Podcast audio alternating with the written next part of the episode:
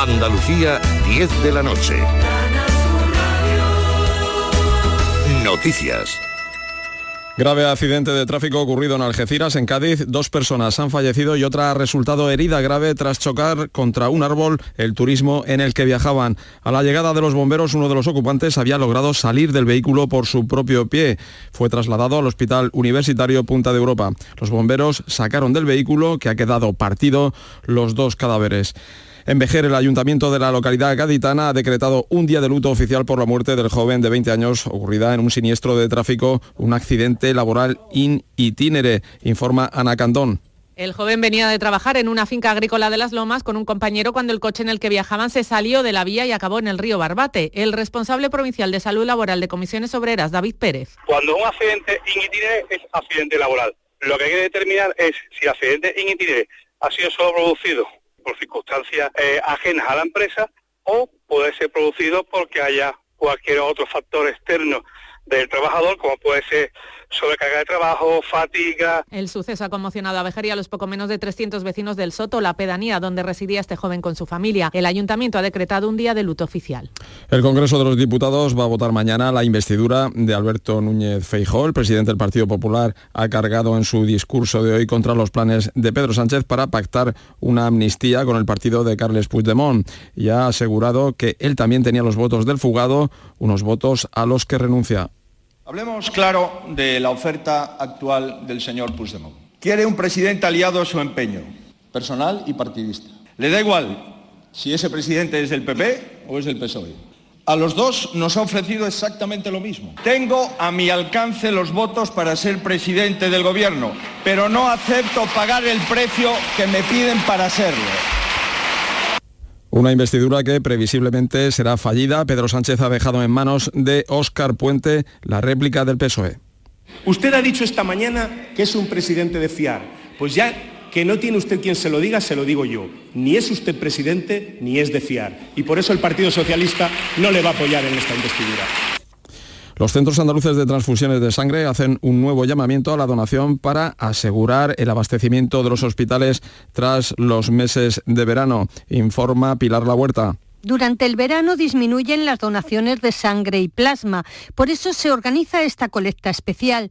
Todo el que quiera donar puede hacerlo en horario de mañana en el Hospital Juan Ramón Jiménez y por la tarde en la Casa Colón. Es un llamamiento que se ha hecho en toda Andalucía. El Centro de Transfusión programa cada año cuatro campañas de este tipo, una medida enfocada a facilitar que se done sangre de forma periódica para conseguir las 80 donaciones que diariamente se necesitan para cubrir las peticiones de sangre generadas desde el sistema sanitario. Y tras esta información procedente de Huelva, Vamos con los deportes. En el Arcángel, la selección española de Monse Tomé va imponiéndose a la de Suiza por 2 a 0 al descanso en el segundo partido de la Nations League. Y en primera división, el Sevilla ha goleado a la Almería por 5 tantos a 1. Vamos ahora con el sorteo de la 11.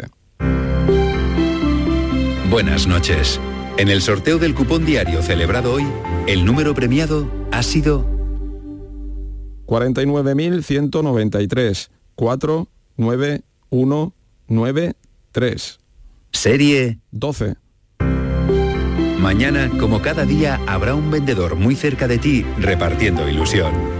Y ya sabes, a todos los que jugáis a la 11, bien jugado. Los termómetros marcan a esta hora 28 grados en Sevilla, 27 en Córdoba, 26 en Jaén, 24 grados en Huelva, 23 en Almería, Granada, Málaga y Cádiz. Andalucía, 10 de la noche y 4 minutos. Servicios informativos de Canal Sur Radio. Más noticias en una hora. Y también en Radio Andalucía Información y canalsur.es.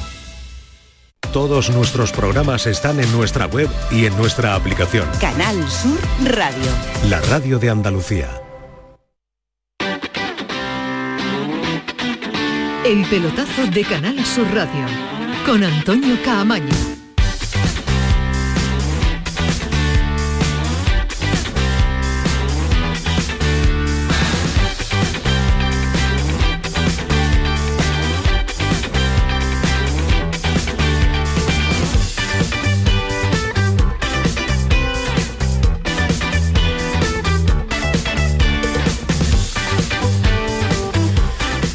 Y equipazo técnico que tengo para estas que tenemos, que tenemos, mejor dicho, para estar dos horas, para que estén fresquitos, se van dando un relevo constante Antonio Carlos Santana y Manu Japón. Hola, ¿qué tal? Muy buenas.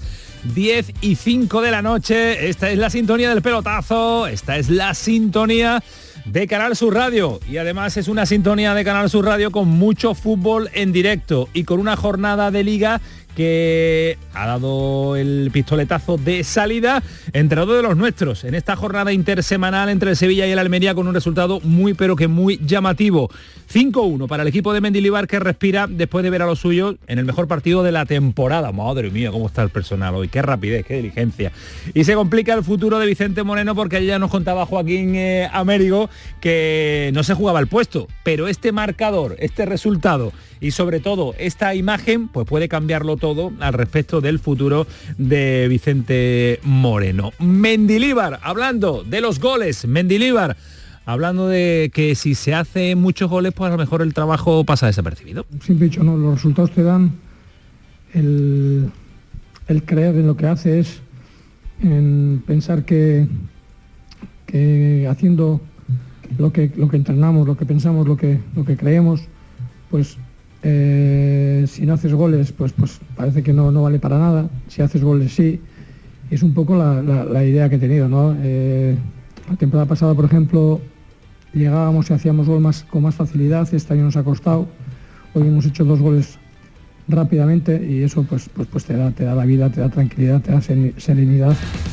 Pues eh, Mendilibar valorando los goles y lo que ha sido el partido de su equipo. Ahora vamos a profundizar y vamos a meternos de lleno en lo que ha sido esta victoria del Sevilla ante el Almería. Por cierto, lo estamos diciendo, un Almería, un Vicente Moreno en el que él es consciente y sabe que su situación eh, se torna complicada, pero ganas y fuerzas no le faltan. Eh, la situación es la que es. Esto no, como he dicho antes, no lo podemos poner de, perfil, ¿no?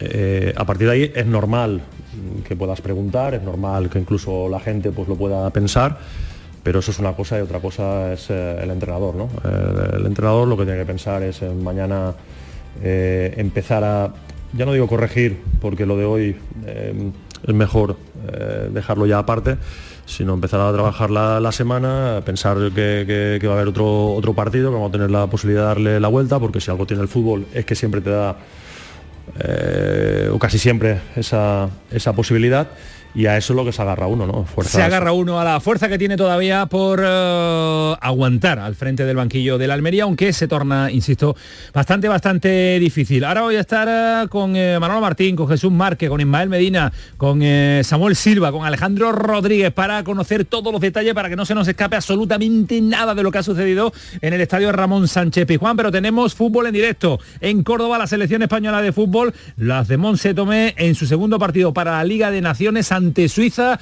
Acaba de comenzar la segunda parte, cinco minutos de juego de esta segunda mitad y un 3 a 0 ya muy llamativo para la selección española. Alejandro Pechi, ¿qué tal? Buenas noches, Córdoba. ¿Qué tal? Buenas noches. Pues ha marcado Aitana Bonmatí el tercer gol de España en el minuto 49 de partido. Un gol muy parecido al que marcó frente a Costa Rica en el pasado mundial. Se la pasó a la pierna izquierda, le pegó al palo largo y hizo imposible la estirada de la guardameta Elvira Erzon en una segunda parte, Hilde, donde España ha empezado marcando y además ha habido cambios y la entrada de una andaluza. Así es, en el descanso ha entrado la sevillana de Espartina, la delantera Inma Gavarro, que debuta en partido oficial con la selección española en sustitución de la goleadora eh, Lucía García también ha entrado Atenea del Castillo por Eva Navarro. Avisaba a Aitana con un lanzamiento por encima del larguero, nada más comenzar el segundo tiempo, con conexión con Olga Carmona y a la segunda oportunidad sí que no ha perdonado la jugadora del Fútbol Club Barcelona para anotar ese 3 a 0 que sentencia ya el encuentro. Pues partido sentenciado y partido que vamos a seguir en directo en el eh, minuto, en el marcador, en el resultado, en el análisis, en los vestuarios y disfrutar con la selección española femenina en este partido en Córdoba después de ponerse esa estrella de campeona del mundo en la camiseta del combinado nacional. Y más fútbol, en directo la liga, terminó el partido del Sevilla, la continuidad la da ese encuentro del líder en Mallorca con un resultado de momento muy pero que muy llamativo en el 39 de la primera parte. Pedro Lázaro, ¿qué tal? Buenas noches. Hola, muy buenas noches, Antonio. Pierde el líder.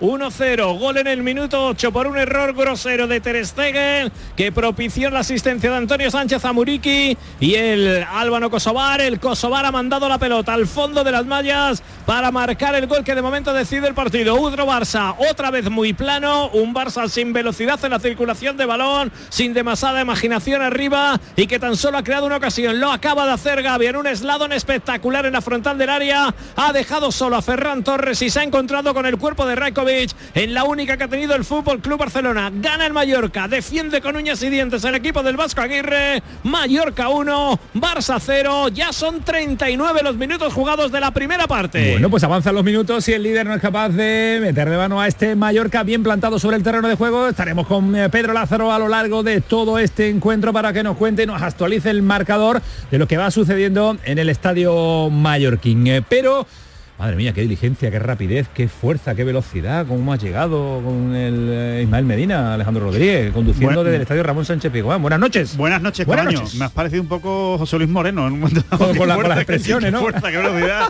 qué entrega, qué desempeño. Siempre son unos auténticos profesionales y en el helicóptero de Ismael Medina. Sí, Sí, se lo pidió él- él sí- el helicóptero de la Vuelta a España, de él para trabajar, García. si tiene que rebasar por muy poco algún límite de velocidad, velocidad, lo rebasa para trabajar y por muy poco siempre. Que está, que está allí, se va a traer, y, y además me ha traído a mi, a mi Samuel Silva, y- eh, Ismael. Hola, ¿qué tal? Muy ¿Qué buena. tal? El mérito de Samuel que se, se monta conmigo, que voy a 10 por hora, que está de una barbaridad. Le abrían tiene que paso. aguantarme. Le abrían paso, llegando. la policía, el pelotazo, el pelotazo, cre- que no Creía llega. que no funcionaba el coche. Dice, ¿por qué no corre más? Digo, no, porque a mí no, No me gusta correr. no me gusta. el coche. Bueno, que de este Gol de partido. Rafinha. Pues vámonos, que hay gol. Sintonía del gol en el pelotazo que también la tienen. Más búscamela, Manu, más búscamela, porque tengo la ilusión yo de que Pedro Lázaro me cuente un gol en directo en la sintonía del pelotazo. ¡Dale, Pedro! Gol de Rafinha para el Fútbol Club Barcelona en el 41. Estaba empezando a encontrar espacios, estaba empezando a crear peligro el Fútbol Club Barcelona. Tras 35 minutos lamentables en el estadio del Real Club Deportivo Mallorca, Rafinha en estado de gracia cara al gol, se queda con una pelota en la frontal, controla pierna izquierda, se la orienta precisamente para esa pierna que es la buena, le pega poniéndola lejos de la portería de Rajkovic, ajustado al palo derecho, no llega el portero serbio del Mallorca y el balón besa la red para que el líder empate el partido. 42, primera parte, Estadio de San Mox, Mallorca 1, Fútbol Club Barcelona 1. Pues empata el Barça, empata el líder, ese control orientado, medio gol y después le pega de forma extraordinaria, aunque el portero, yo creo que tapado, tapado, no ve la trayectoria del balón, pero algo más podía haber hecho. Es verdad que el tiro es extraordinario de Rafinha, partido igualado, partido en empate uno y partido muy desigualado en el estadio Ramón Sánchez Pizjuán. Eh, Alejandro, le puede costar el puesto a Vicente Moreno. De aquí sale uno reforzado y sale uno tocadísimo.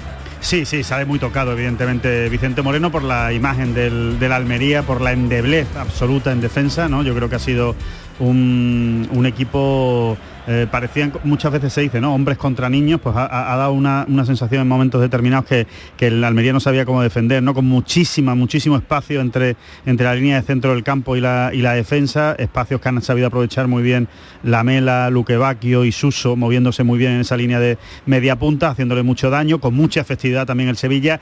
Yo sigo pensando lo mismo que dijimos ayer en el pelotazo. Yo creo que Vicente Moreno no va a caer esta noche ni va a caer mañana. Yo creo que el fin de semana se lo van a dar. Yo creo que va a llegar al partido del fin de semana. Me, me queda la preocupación por parte de la Almería mm, de que yo creo que eh, está muy bien, tiene un gran equipo, tiene muy buenos jugadores, hace muy buen fútbol de medio campo para arriba, pero creo que tienen que defender un poquito más. Eh, Arribas, eh, Melero, Ibrahima Coné y Luis Suárez creo que han trabajado muy poco, muy poco para lo que producen en ataque, porque si tú dijeras, no, mira, es que cada vez que cogen el balón se quedan solo delante del portero y te marcan un gol, ¿no? Entonces se lo puedes permitir, pero un equipo como el Almería no se puede permitir que cinco jugadores, cuatro jugadores, pues prácticamente sombren, sombren, Que, ni siquiera aprieten, ¿no? Y yo creo que eso lo ha notado mucho el Almería. Primer análisis, eh, primeros detalles de ese partido. Ahora ampliamos con eh, Samuel Silva y con, eh, Aleja- con Ismael Medina, pero vámonos a Córdoba porque hay gol de la selección española y marca un cuarto para casi matar definitivamente el partido. Vaya la guardameta de Suiza, Pechi. Gol de España y además más, gol andaluz porque ha marcado Inma Gavarro. Pues hay gol andaluz, hay gol sevillano, hay gol, me parece Bechi, de Espartina, si no me equivoco mal, ¿eh? De Espartina, de. Espartina para el mundo y desde Córdoba porque ha marcado Inma Gavarro, la delantera del Sevilla que ha entrado en esta segunda parte. Le pegó desde la frontal, creo que fue Aitana Bonmatí, la guardameta no estuvo acertada. Dejó el balón muerto en dos tiempos y ahí apareció Ima Gavarro con la caña preparada para marcar a placer el cuarto gol en el minuto 57, Hilde, y esto ya está sentenciado. Está sentenciado, debutaba con partido en partido oficial la delantera sevillana y que hay mejor forma que celebrar con un gol. Por cierto, el Arcángel ha registrado una entrada de 14.194, esto que supone récord de un partido de la selección española en suelo nacional. Nunca antes había tantos espectadores viendo un partido del combinado nacional en España. Bueno, pues eh, partidos interesantes, el empate a uno del Barcelona en Mallorca y la victoria ya clara cuando faltan más, algo más de media hora para que finalice el partido en Córdoba, esa España 4, Suiza 0. Así que volvemos al análisis de una jornada. Ismael Medina, el intensa en el Sánchez Pizjuán, acabáis de llegar Samu y tú, eh, el mejor partido del Sevilla esta temporada. Sí, sí, muy superior a la Almería, muy buen Sevilla. Las apuestas de Mendilibar le han salido de cine. La portería de, de Nilan ha repetido con su pareja de centrales. eh, que le ¿Nilan hizo o ganar- Nailan? No lo sé, Nilan, salvo que Alejandro, que es profesor de inglés, me corrija. Pero el noruego, me va- el noruego lo llevo Bob regular. Nilan. Bueno, si digáis, fuera ¿no? inglés te diría Nyland, pero siendo noruego igual es Nyland. No, no lo sé. Yo que he ser, escuchado no lo las, sé. do- las dos vertientes, he escuchado en la A mí retransmisión. es que me ¿eh? sale Nilan, pero tampoco soy yo. No, tú, tú no eres de fiar, No, tú no eres de fiar. no soy de fiar. Tú eres de Ensonsi, pues imagínate Le- cómo es el asunto. Ha salido muy bien la apuesta a Mendilíbar, eh, con cambios, ha sido valiente, ha sido atrevido y después me ha gustado mucho el Sevilla porque ha jugado con mucha velocidad, ha apretado mucho arriba, ha tenido eficacia, que es fundamental en el fútbol, y después ha encontrado a un jugador en segunda línea que no tenía, que es Luque Bacchio, porque tiene uno contra uno, porque tiene velocidad y tiene gol. Lo más difícil en el fútbol es que tiene gol. Después verdad que es un jugador muy de, del aficionado sevillano, ¿no? Porque de- cuando de- coge la pelota. defiende menos que yo, Bueno, pero- da igual, bueno, claro que si defendiera sería Maradona. Claro, No, es que yo no, no, creo, sí, sí. Con lo que hace que Luque Bacchio, si defendiera totalmente, no, no hubiera estado en el Hertha de Berlín, hubiera estado en el Chelsea o en el United. Yo creo que tiene cosas más positivas que negativas. Gol, segundo gol, desequilibrio y sobre todo es un perfil que no tenía el Sevilla. Me ha parecido el mejor Sevilla de la temporada y ha jugado bastante, bastante bien hoy en esta jornada. Hombre, claro, vamos a analizar la No del porque, viernes. no, porque a ti te gusta mucho decir, ¿y qué va a pasar ahora? ¿Va a ser No, un punto de presión? no, lo sé. a mí me gusta te digo de yo no hoy. tengo ninguna bola, De hoy ha jugado ya- muy bien al fútbol. Nunca en la vida te diré qué va a pasar el viernes, porque si, si tú lo sabes me lo dices, echamos una quinera, hacemos apuestas y demás. Silva, ¿qué tal? Muy buenas. Muy buenas. ¿Te ha gustado el Sevilla? Sí, me ha gustado y, y me ha gustado la personalidad también del entrenador, que ya el sábado tuvo personalidad para ganarse críticas antes del, del partido con la alineación. Te gusta, te gusta y hoy, hoy te le ha gusta vuel- Mendy. hoy le ha vuelto a dar una... Ha cambiado, ha revolucionado de nuevo el 11 y incluso mejor que el otro día, más parecido a lo que se esperaba desde el principio del Sevilla Mendilibar, más a lo que vimos el año pasado, el equipo jugando más en campo rival, con las líneas más juntas, como dice Ismael, juntando, cuando se junta eso con la eficacia, también es más fácil, ¿no? Porque los futbolistas empiezan a Claro. creer en lo que están haciendo desde el, desde el minuto uno, que ha pasado por encima cada de la llegada Almería, era ¿no? gol, cada llegada era gol, te hacía crecer en el, en el terreno de juego en cada, en cada acción eh, ofensiva. Eh, ha llamado mucho la atención la suplencia de Sergio Ramos, para algunos más que para otros, porque lógicamente venía, venía de gol que hay en Mallorca. De nuevo hay un gol sorpresivo, Pedro. Gol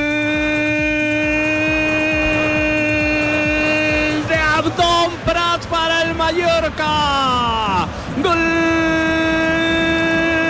del equipo balear. Cuando el Barça podría haberle dado la vuelta al partido. Cuando Rafinha ha barrado un mano a mano con Raikovic mandando el balón a las nubes. Cuando el propio Raikovic ha sacado una mano extraordinaria para evitar el gol de Joe Félix. Ha venido la jugada más antigua del fútbol. Saque de portería. Prolongación de la Torre Muriqui para que llegue Abdón Prats adelantándose a Ter Stegen y mandar la pelota al fondo de las mallas. Marca Abdón Prats en el 47 de la primera parte. Habían dado 6 de añadido. No bueno. Entre Araujo y Ter Stegen y manda la pelota entre los dos. Antón Prat al fondo de las mallas. Mallorca 2, Fútbol Club Barcelona 1. La jugada más fácil del mundo, la jugada más difícil de defender El- del el mundo. de Qué Prats. El gol que metan dos Prats es de delantero bueno.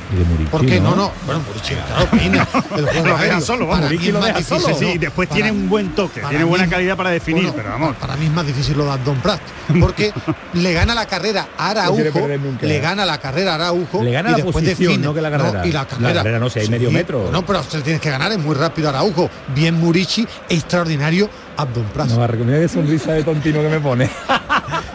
Pues nada, que a, que a Ismael le gusta más a Don Pras que Murici. Bueno, pues nada. Déjate el bigote como, como Prats. No, no, lo que no me vais a convencer que Abdon Prat, que, que Murici es un delantero top. No, nadie ha dicho Yo creo que es un gran delantero. Un gran Para, delantero. para un equipo mejor que el Mallorca. Un buen delantero. Para un equipo mejor que el Mallorca. lo fichaba ahora mismo. Bueno, con los ojos cerrados. Bueno, vámonos al módulo informativo, la cabaña como la denomina, la denomina Y Alejandro Rodríguez. te cuento. La cabaña de Paco Tamayo con las ventanas muy abiertas y actualizando permanentemente lo que dicen nuestros oyentes, eh, nuestros seguidores a través de las redes sociales, Paco, porque imagino jornada de liga, jornada de muchísima intensidad en nuestras redes sociales, ¿no? Pues como siempre, Antonio, es que nuestros oyentes no, no nos No para. defraudan y como siempre queremos conocer la opinión de nuestros seguidores y oyentes en nuestro Twitter, arroba el pelotazo CSR y en nuestro WhatsApp, que Alejandro ya se lo sabe, hoy no se lo vamos a preguntar, se lo vamos a preguntar a Ismael, que a quien quiero verlo yo hoy con el con el ajo, el 616-157. Ismael, ¿cómo acaba? No, no, no lo sé. Eso es Pero si no me sé ni el número de mi madre, voy a saberme yo. 157. 616 157 157. En diez Hoy qué pregunta ¿Qué pregunta hemos lanzado hoy? ¿Crees que tras la victoria del Sevilla, crees que este partido es un punto de inflexión en clave rojiblanca? Bueno, pues hemos dado cuatro opciones. La primera es que sí, que el equipo ha mejorado. La segunda es un bueno, puede que ser que sí. La segunda, la tercera un creo que no.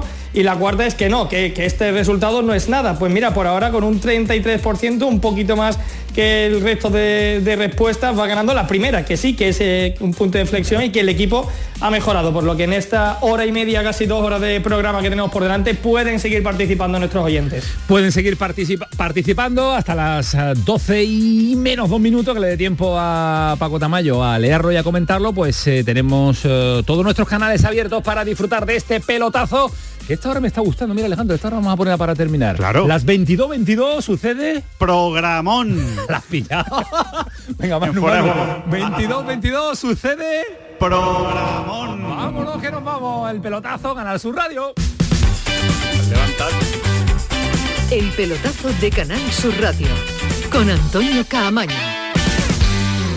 Hambre de librerías, de bibliotecas, de devorar novelas y cómics. Hambre de bailar y ver bailar. Alimentarnos de teatro, de ópera, de zarzuela, de conciertos, de museos y exposiciones. Hambre de aplaudir.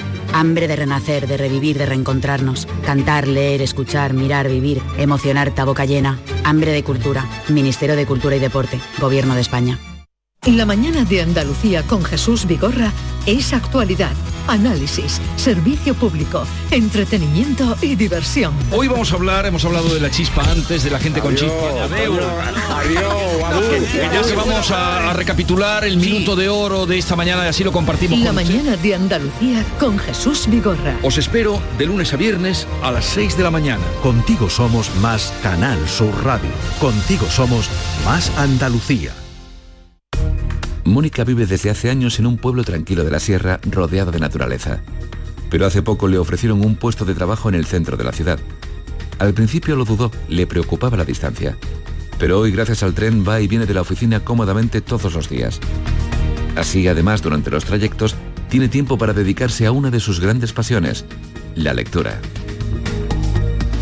No es magia, son tus impuestos. Agencia Tributaria, Ministerio de Hacienda y Función Pública, Gobierno de España. Encuentros Carrusel Taurino. El 28 de septiembre, Canal Sur te invita a conocer los pilares de la tauromaquia a través de la charla con el diestro Francisco Rivera Ordóñez. Modera el presentador del programa Carrusel Taurino de Canal Sur Radio, Juan Ramón Romero. Desde las 8 de la tarde en el Teatro Fundación Cajasol. Entrada libre previa recogida de invitaciones en taquilla de la Fundación Cajasol. Calle Álvarez Quintero, Sevilla. Encuentros Carrusel Taurino con el patrocinio de la Fundación Cajasol. Coria del Río ha llevado a cabo obras de eficiencia energética en los edificios municipales, dentro de la operación 03.1 de su estrategia de desarrollo urbano sostenible e integrado, un programa cofinanciado al 80% por el Fondo Europeo de Desarrollo Regional, Ayuntamiento de Coria del Río, Unión Europea, una manera de hacer Europa. El pelotazo de Canal Sur Radio con Antonio Caamaño. Pues sería imposible hacerlo solo. ¿Cómo que con Antonio Caamaño? No, no, con Manu Japón, con Kiko Canterla, con Paco Tamayo, con Antonio Carlos Santana, con Ismael Medina, que está muy guapo con el uniforme de, de la liga, con eh, Samuel Silva, con Alejandro Rodríguez, con la redacción de deporte. Ahora vamos a sumar a Manolo Martín y a, y a Jesús Márquez. Esos polos son, sí, esos polos son los oficiales que tienen que llevar. Ismael Medina. obligan a ir así, me obligan a ir mandan- así, me claro. mandan Antonio Manda- Carlos dos y me tengo que poner. te Pero uno. me mandaron uno, lo que pasa es que lo, lo- ya digo, me mandáis dos o como me toque. Me mandaron después- uno y al plancharlo se llevó toda la Eso, no, publicidad. eso- que eso es lo que te iba a decir, que, pero que plancharlo lo puedes planchar tú, ¿no? No, Ellos es te que tuve, los- tuve un, Un bueno, incidente tuve- ya no lo un plancha. incidente. Ya no lo plancha. Tuve un incidente, Ya no lo plancha, ya no lo plancha. Claro, Se que no sabía que había que plancharlo al revés. Hay que plancharlo al revés. Porque normalmente Es mi clásico. señora esposa me compra politos buenos y eso se plancha. Ah, que son malos los que te manda la lo sé. liga. Los que me manda mi- los que me plancha mi mujer. No se van los logos, no se van los logos. Hay que ver la que ha formado Antonio Carlos. Mira las preguntas de Antonio Carlos desde allí, que el polito que trae, el polito que trae. Un poco de tiburón, un poco de tiburón que está la cosa, la cosa tensa. Bueno, eh, Ismael, mm, Samu, que venís de allí. El ambiente, a mí me gusta, y ahora voy con Manolo y con, y con Márquez, el ambiente se ha tranquilizado un poquito en torno de Mendilibar. Las victorias es el tópico, trae esta tranquilidad también. Ahora Sí, analizamos bueno, en profundidad lo que ha sucedido en el terreno Había de juego. tensión antes del partido porque tenía el Sevilla la necesidad de ganar y había un debate abierto. Lo que pasa es que el Sevilla ha realizado el mejor partido, la gente ha disfrutado, el público se ha ido feliz porque ha visto un equipo vertical, un equipo rápido, un equipo ágil, ha marcado cinco goles y ha generado tres, cuatro más clarísimas. Entonces eh, la gente se marcha eh, viendo que las apuestas de Mendilibar, que por eso remarco al entrenador, cuando se equivoca en el campo lo digo, cuando no tiene plan B, cuando no hace buenos cambios lo digo, hoy la aportación de Mendilibar ha sido clave en el 11 titular y en la forma de afrontar el partido con un equipo apretando muy arriba desde el arranque. Si eso le une lo más importante del fútbol, que es la eficacia, pues lógicamente hace Todo, un partido todo- perfecto. todo mérito del Sevilla, de mérito de la Almería. Bueno, es que también el Sevilla salió muy fuerte y cuando te pones 2-0 en, en 10 minutos, se te pone el partido de cara y es difícil. El Almería es que no ha entrado. Es que no ha entrado en el partido. No ha tenido, no ha tenido oportunidad de. vamos el segundo tiempo casi ni que no ha asistido, ¿no? El amago de reacción con el penaltito ese que se ha inventado cuadra, pero muy poco, ¿no? Muy poca cosa. Pero ha sido un gran Sevilla. Un gran Sevilla y, y, eh, al hilo de la pregunta ha sido un punto de inflexión. Yo no sé si un punto de inflexión, pero sí que gana tiempo Mendilibar para para seguir ahormando al equipo y seguir sumándole piezas, ¿no? Ya hemos visto que Luque, Bacchio, que debutó hace apenas 8 o 9 días, pues ya se está ganando el sitio y hay más futbolistas que tienen que reivindicarse, sumarse y, y que Mendilibar pueda tirar de ese fondo de armario y construir un Sevilla ahora con resultados también será más fácil. Claro, ¿no? de momento de los Ya nuevos. por lo menos que- hasta el parón se garantiza que va a estar. Ya veremos lo que sucede en a- estos tres qué- próximos a ver- a partidos, pero pasa el viernes también, que suele Sí, pero hasta el día del salir- Rayo llega Barcelona, PSV y Rayo, va a ser Mendilibar el entrenador. De los nuevos, Alejandro, eh, Luque Bacchio es el que más está llamando la atención, ¿no? El más vistoso, ¿no? El más El- vistoso. Es el más vistoso. El gol que ha metido hoy es un golazo, un golazo absoluto de calidad individual, de, de despliegue físico, de, de poderío y bueno, encima le ha salido perfecta la jugada y, y ha sido un golazo, un golazo. Eh, y después un jugador vistoso. Eh, a mí me parece que, que le falta trabajo. Es un jugador que le falta trabajo y le falta y le falta presencia. O sea, creo que es guadianesco y creo que para la calidad que tiene, pues eh, debería aparecer un poquito más. Pero bueno, eh, acaba de aterrizar, como quien dice, ¿no? A ver si, si se mete un poquito más y tiene más continuidad durante, durante el partido. Pero desde luego tiene unos destellos de calidad que no existen en el Sevilla ahora mismo. Y después hay una cosa que decía Ismael Medina que es fundamental y es efectivamente que es que tiene gol. O sea, es un jugador que se pone delante del portero y sabe por dónde tiene que tirarla. O sea, no, no la tira al bulto, ¿no? Es todo lo contrario en Nesiri, por ejemplo, ¿no? Para que, para que nos entendamos. Y, y después me ha gustado mucho la línea de tres de. Me ha gustado mucho esa línea de tres. Creo que Suso, Lamela y Luque Bacchio han interpretado muy bien el partido. Se han combinado bien, han caído a banda, eh, se han intercambiado los puestos con, con mucha naturalidad. Me ha gustado muchísimo el, trabajo de Lamela en el puesto de, de media punta, con esa honradez que siempre tiene el jugador argentino. Estará más o menos brillante, pero la verdad es que siempre eh, le pone muchísimo eh, sacrificio. Y, y después eh, creo que tiene bastante, hay que ponerle bastante en el debe a la Almería de lo que ha pasado hoy. Lo, lo decía al principio, creo que ha estado muy blando el Almería, ¿no? El gol de Suso es inadmisible en, en- en primera división. equipo ¿no? muy blandito, O el- muy o el blandito. primer gol, ¿no? Que te rematan dos veces de cabeza teniendo dos, dos centrales Por que supuesto, porque el de de lo que Luque mejor Bacchio- domina el juego aéreo. Porque ¿no? el de Luque Bacchio es verdad que están un poquito blandos, pero bueno, es una jugada que hace muy bien Luque Bacchio, que, pero Suso no te puede meter ese gol. Suso no te puede meter ese gol haciendo dos, dos, dos quiebros en, en el porque área, ¿no? El fútbol tiene Al borde del eh, área. historias difíciles de, de- de explicar en la previa. Tú lo, estoy absolutamente de acuerdo con lo que decía Alejandro.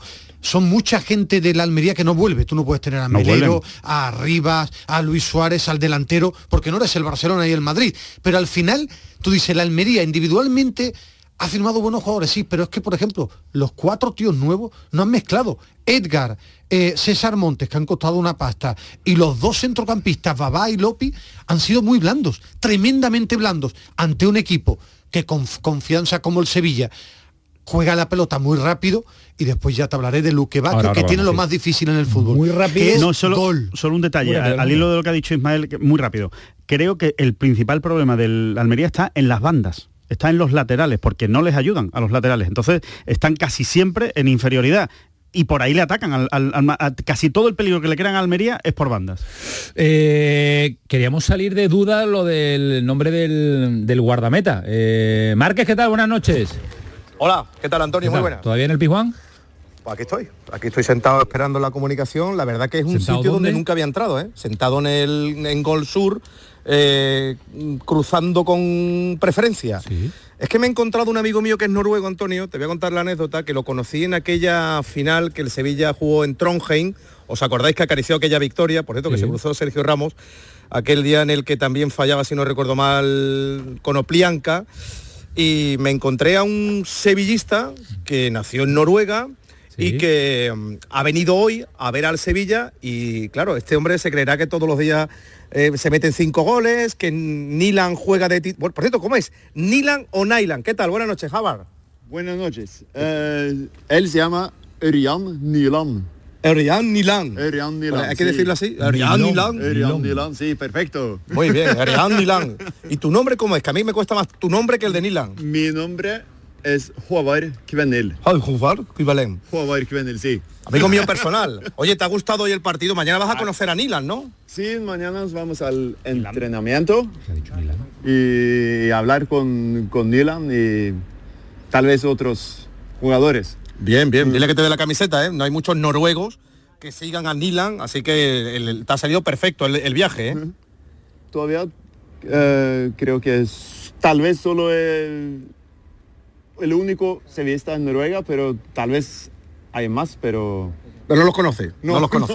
Bueno, pues Antonio, aquí el único Bueno, sevillista no de Noruega. ya. Y el único que tiene que quedar ya en el estadio, tú y tú, tú Sí. y, y el noruego, claro. Bueno, pues, estoy, eh, pues, pues- pues salte ya, salte ya, hombre. ¿Quién estaba en los mandos? no, no, Eh, tenemos, pero que tiene tenemos, tenemos mano, ¿eh? tenemos mano. vale, eh, no, me van a echar todavía. Bueno, pues sumado quedas al, al debate y a las eh, sensaciones que deja esta Sevilla y sumamos también a Manolo Martín. Manolo, ¿qué tal? Buenas. Hola, ¿qué tal? Buenas noches ¿Te- a todos. ¿Te ha gustado? ¿A todos seguro? ¿A todos? ¿A todos? ¿A todos? Bueno, menos a uno. Eh, Ya lo sabía yo, ¿eh? lo sabía yo. No vamos a decir a quién para que la gente interprete. Yo, ya no, no, sí. yo me doy por aludido. Tú te das por aludido. Si no, era- si no eras tú, era Alejandro Rodríguez. Me doy por aludido, no, no. Que nadie piense. Eh, eh, eh, ha acertado, ¿no? Manolo es él, ¿no? Sí. Tenía todas las papeletas. había 100 papeletas y todas las había comprado él. Todas las ha comprado, ¿eh? ¿Qué te ha parecido el Sevilla, Manolo? ¿Te ha gustado el mejor partido de la temporada? Sí, sin duda, ¿no? Una noche por fin de goce y de disfrute, lo estabais contando muy bien, ¿no? El, Sevilla se ha dado un festín. Yo voy a abrir aquí un paréntesis, inesperado, ¿eh? porque sí es verdad eh, que nos llegaban eh, desde Almería eh, voces ¿no? de, lo blandito y tal que estaba el equipo de Vicente Moreno. Yo por lo menos he de reconocer que no me lo esperaba tan, tan, tan sumamente blandito como esta noche, esta tarde, perdón, hemos visto sobre todo en la primera parte de la Almería. Vaya por delante que no es de mérito del Sevilla, ni muchísimo menos, simplemente se ha aprovechado de circunstancias que ocurren en el fútbol, que cuando el rival te da una, bueno, pues tú la tienes que tú la tienes que aprovechar. Para mí, gran protagonista de la tarde-noche eh, Dodi Luque Bacchio, eh, en mayúscula. Eh, hoy cuando todo el mundo salía del Sánchez Pijuán, del que más hablaba era de, de Luque Bacchio, eh, con esa doble pisada de, de pelota, el juego de piernas demostrado, la pisa como hacíamos nosotros en el Kendall, eh, jugando al futbito y ponerse arriba, ¿no? Eh, el Bueno, bueno, bueno, bueno. Medina. Bueno, no, no, bueno, digo, bueno, digo, bueno, Medina Manolo. lo hacía bien. ya, pero que te has metido, que te has metido en la frase, como hacíamos. O sea, que me ha parecido atre- un atrevimiento espectacular. No, la verdad es que muy bien, muy bien en, esa faceta eh, y sobre todo en la aportación general que también ha tenido el futbolista suizo. Y después, bueno, pues eh, un cambio también eh, fundamental en la medular, ¿no? Yo creo que un medio centro con Fernando Consou, con la Mela, eh, al menos hoy ha brillado de una manera quizás más extraordinaria que cuando juega Rakitic, Jordan y Oliver. Yo me dedico únicamente a analizar lo que veo y lo que veo es que hoy, repito, eh, con fases en las que la Almería pues ha sido un equipo eh, regalador y un equipo que ha contribuido, pero el Sevilla también tiene su parte de mérito para eh, marcar esos cinco goles que bien pudieron ser seis si en el último suspiro de partido hubiera entrado un remate que se fue al, al palo. Así que yo creo que ha sido la primera noche feliz, gozosa de una afición, la del Sevilla, y que curiosamente hoy se hablaba ya poco de Bendelíbar, de las cosas que hace el técnico del Sevilla, de las cosas que dice el técnico del Sevilla, y es que pues los marcadores de fútbol tienen este tipo de circunstancias, pero no es menos cierto, eh, Camaño, que hoy ha superado un eh, match ball, no iba a decir, pero sí una prueba muy importante el entrenador del Sevilla de cara a su futuro. El Sevilla lo que ha ganado son profundidad Eh. de banquillo y los focos se lo lleva todo Luque Bacchio porque es muy vistoso y porque tiene algo que no tiene la plantilla del Sevilla, más allá del gol que es desborde. Pero sí le mete presión a Campos, a Lamela, a Suso. Sergio Ramos. eh, claro, los centrales le dicen a Sergio Ramos, oye, que fuimos campeones de la Eso, Europa League. claro. Claro. pero es que al final el Sevilla lo que ha conseguido es profundidad de banquillo. El Sevilla ha tenido un 11 tipo, pero el año pasado y el otro, la segunda unidad es la que hace mejor a la primera. Eso hay que verlo ahora con tiempo, porque ayer lo decía, el Sevilla, desde enero del 2022 en Liga, si miramos los números, no gana tanto en Liga. En Europa League su título es extraordinario. Entonces, tiene una plantilla que debe ir sumando. A mí me ha gustado Sou, eh, Soumaré. El tema es que todavía no lo tengo catalogado que es. Si es más o Fernando, más allá del A mí acierto, no ha estado ¿eh? bien. Sí, pero mi duda es, ¿qué es? ¿Es pivote o es eh, Show más un box to box? Es mi duda, que ahí tiene que Pero encontrarle yo creo que antes de definirlo como jugador, que se integre y que nos demuestre Bueno, qué tipo pero- de jugador es. ¿eh? Pero para, in- para integrarse creo que se tiene que definir en el campo bueno, un poco más, ¿no? Bueno, bueno, de Yo sí momento, creo- no, de momento yo no sé lo que es. Sí, Marque. Mm, No sé si queréis también sumar en el debate, porque mañana quizá lo podamos oír. Eh, le hemos preguntado a, a Mendilíbar por qué mm, se ha quedado en el banquillo Sergio Ramos. Y no, tú sabes que Mendilíbar no, no se corta, ¿eh? no, no tiene filtro. Ha dicho que porque le gustaron el otro día Badé y Gudel Sí, claro, claro. y que por tanto los, mantu- los mantuvo, ¿no? Lo digo porque cuidado que lo mismo frente al Barça seguimos viendo a la pareja de centrales de- del año pasado porque son los que le gustan en este caso al entrenador, ¿no? Así que cuidado. Y déjame que te diga solamente una cosa de la Almería porque no quiero que se me olvide.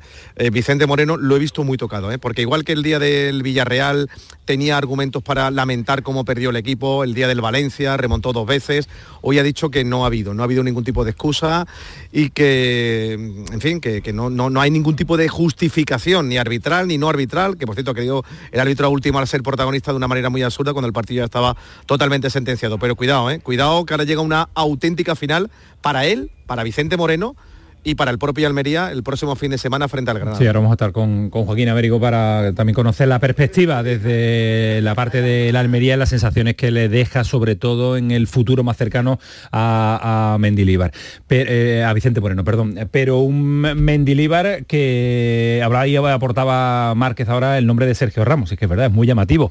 Cada acción, cada partido, cada momento en el que Sergio Ramos no forme parte del 11, va a haber un debate. ¿Que Mendilibar es valiente en ese sentido? Pues claro que, que es valiente porque mira primero por su futuro en el banquillo del Sevilla. Así que si él considera que Gudel eh, eh, es el acompañante ideal para esa pareja de centrales, pues y le han respondido hoy para lo que él quiere. El Sevilla ha, planta- ha plantado la defensa mucho más adelantada, lo que ayudaba a la presión, quizás porque también estaban más acostumbrados tanto Badel o Gudel a lo que a lo que exigía. Incluso Fernando se ha sentido más cómodo con esa pareja jugando tan adelantada porque tiene menos metros que recorrer hacia atrás, ¿no? Que, que también le va costando con, con la edad cuando tiene tantos metros hacia atrás.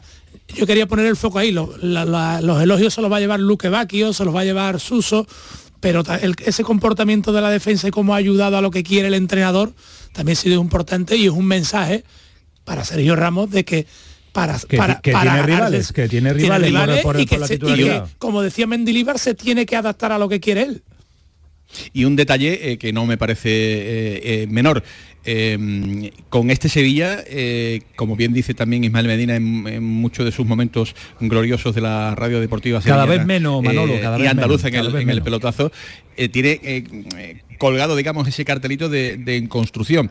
Eh, yo digo que efectivamente ha habido mucho debate en torno a, a Mendilibar, que él también ha contribuido un poco con alguna salida de, de tono con eh, lo comentado en el día de ayer sobre la obligatoriedad o no que existe en el mundo del fútbol para, para ganar o no ganar. Yo creo que eso es algo que debería haber medido bien, pero independientemente de todo eso, repito, eh, estamos hablando de un entrenador que lleva 26 días, como aquel que dice, eh, trabajando con esta plantilla, que en el momento que ha tenido dos semanas eh, para trabajar, ha conseguido un 7 de 9 victoria ante la Unión Deportiva Las Palmas, victoria eh, ante el eh, conjunto del Almería eh, hace un ratito y el punto de y el punto de Pamplona. Ello quiere decir que es un entrenador que mm, se le podrán poner los calificativos que queramos, que puede ser muy cabezón, que puede ser tozudo en algunos momentos, pero que en el momento en el que repito se le está dejando pues al menos trabajar para construir, está demostrando que también se pueden conseguir puntos. Así que ya veremos. Yo sé que puede sonar un poco aventajista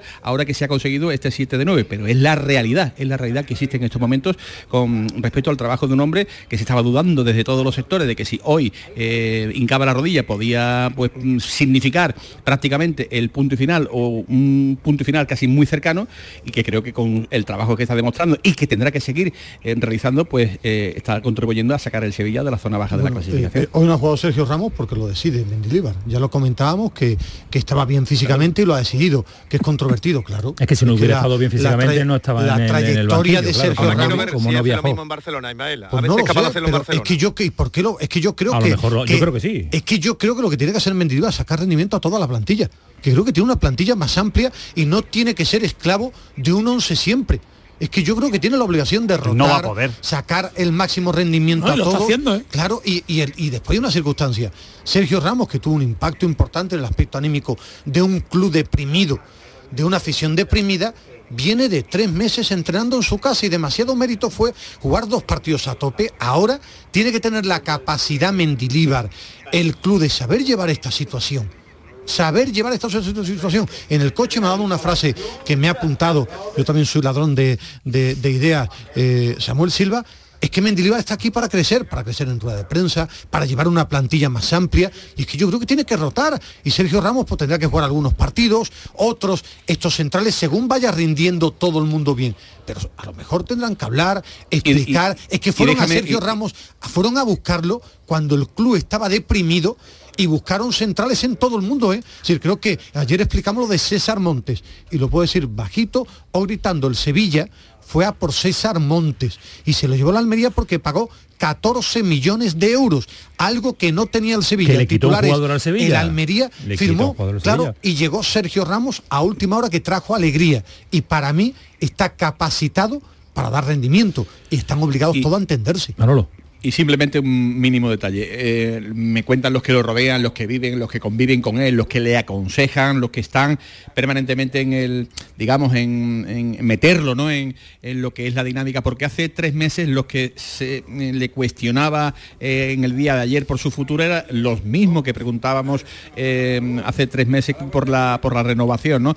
Ahora el viento ha cambiado y ahora él tiene que saber que esto es Sevilla, que esto no es Eibar, que esto es otra dimensión ab- absoluta. Pero me cuentan eh, que, que es un entrenador que que va a ser muy fiel a sus ideas, que va a morir con lo que él tiene en su, en su cabeza, independientemente de que los resultados, aunque ahora están siendo buenos, pues el día de mañana dejen, dejen de serlo. Y eso es una eh, circunstancia que ya veremos a ver si eso ocurre o no ocurre, si los eh, resultados te obligan o no te obligan, pero eh, como punto de partida de un entrenador con experiencia no me parece malo, no me parece ni mucho malo. Vamos cerrando. Detalles. eh, Bueno, vamos a un marrón de encima, Quería, quería decir simplemente que yo que estoy en la sala de prensa, las caras son el reflejo del alma. La de Vicente Moreno hoy me ha dado sensación de... Un 5-1, potencia. Jesús.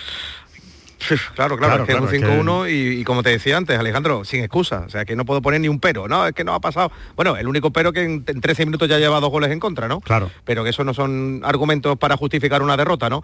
Y la cara, la cara de Mendilibar era de alivio, de alegría, de haberse quitado un peso importante, ¿no? Y ahora ya veremos lo que pasa con el dentista, pero como dice Manolo Martín, nadie le va a quitar la media, ¿no? Que, que ha conseguido de esos puntos que co- cogía frente a Las Palmas, frente a Sosuna y hoy frente a la Almería, ¿no? Hoy hemos visto hasta Januzaj en el campo. Sí, sí, sí, que ha tenido hasta, que ya aquí hasta, hasta, hasta Januzaj se apunta a la fiesta, Camaño. Pues eh, Manolo Márquez, gracias, que me voy a Córdoba, que acaba de marcar la selección española el quinto. Un abrazo, Manolo. Abrazo, buenas noches. Adiós, Márquez. Un abrazo, adiós. Hasta luego, Dios. En Córdoba, el quinto de la selección española. Manita, cuando faltan tres minutos, Pechi, para que finalice el partido.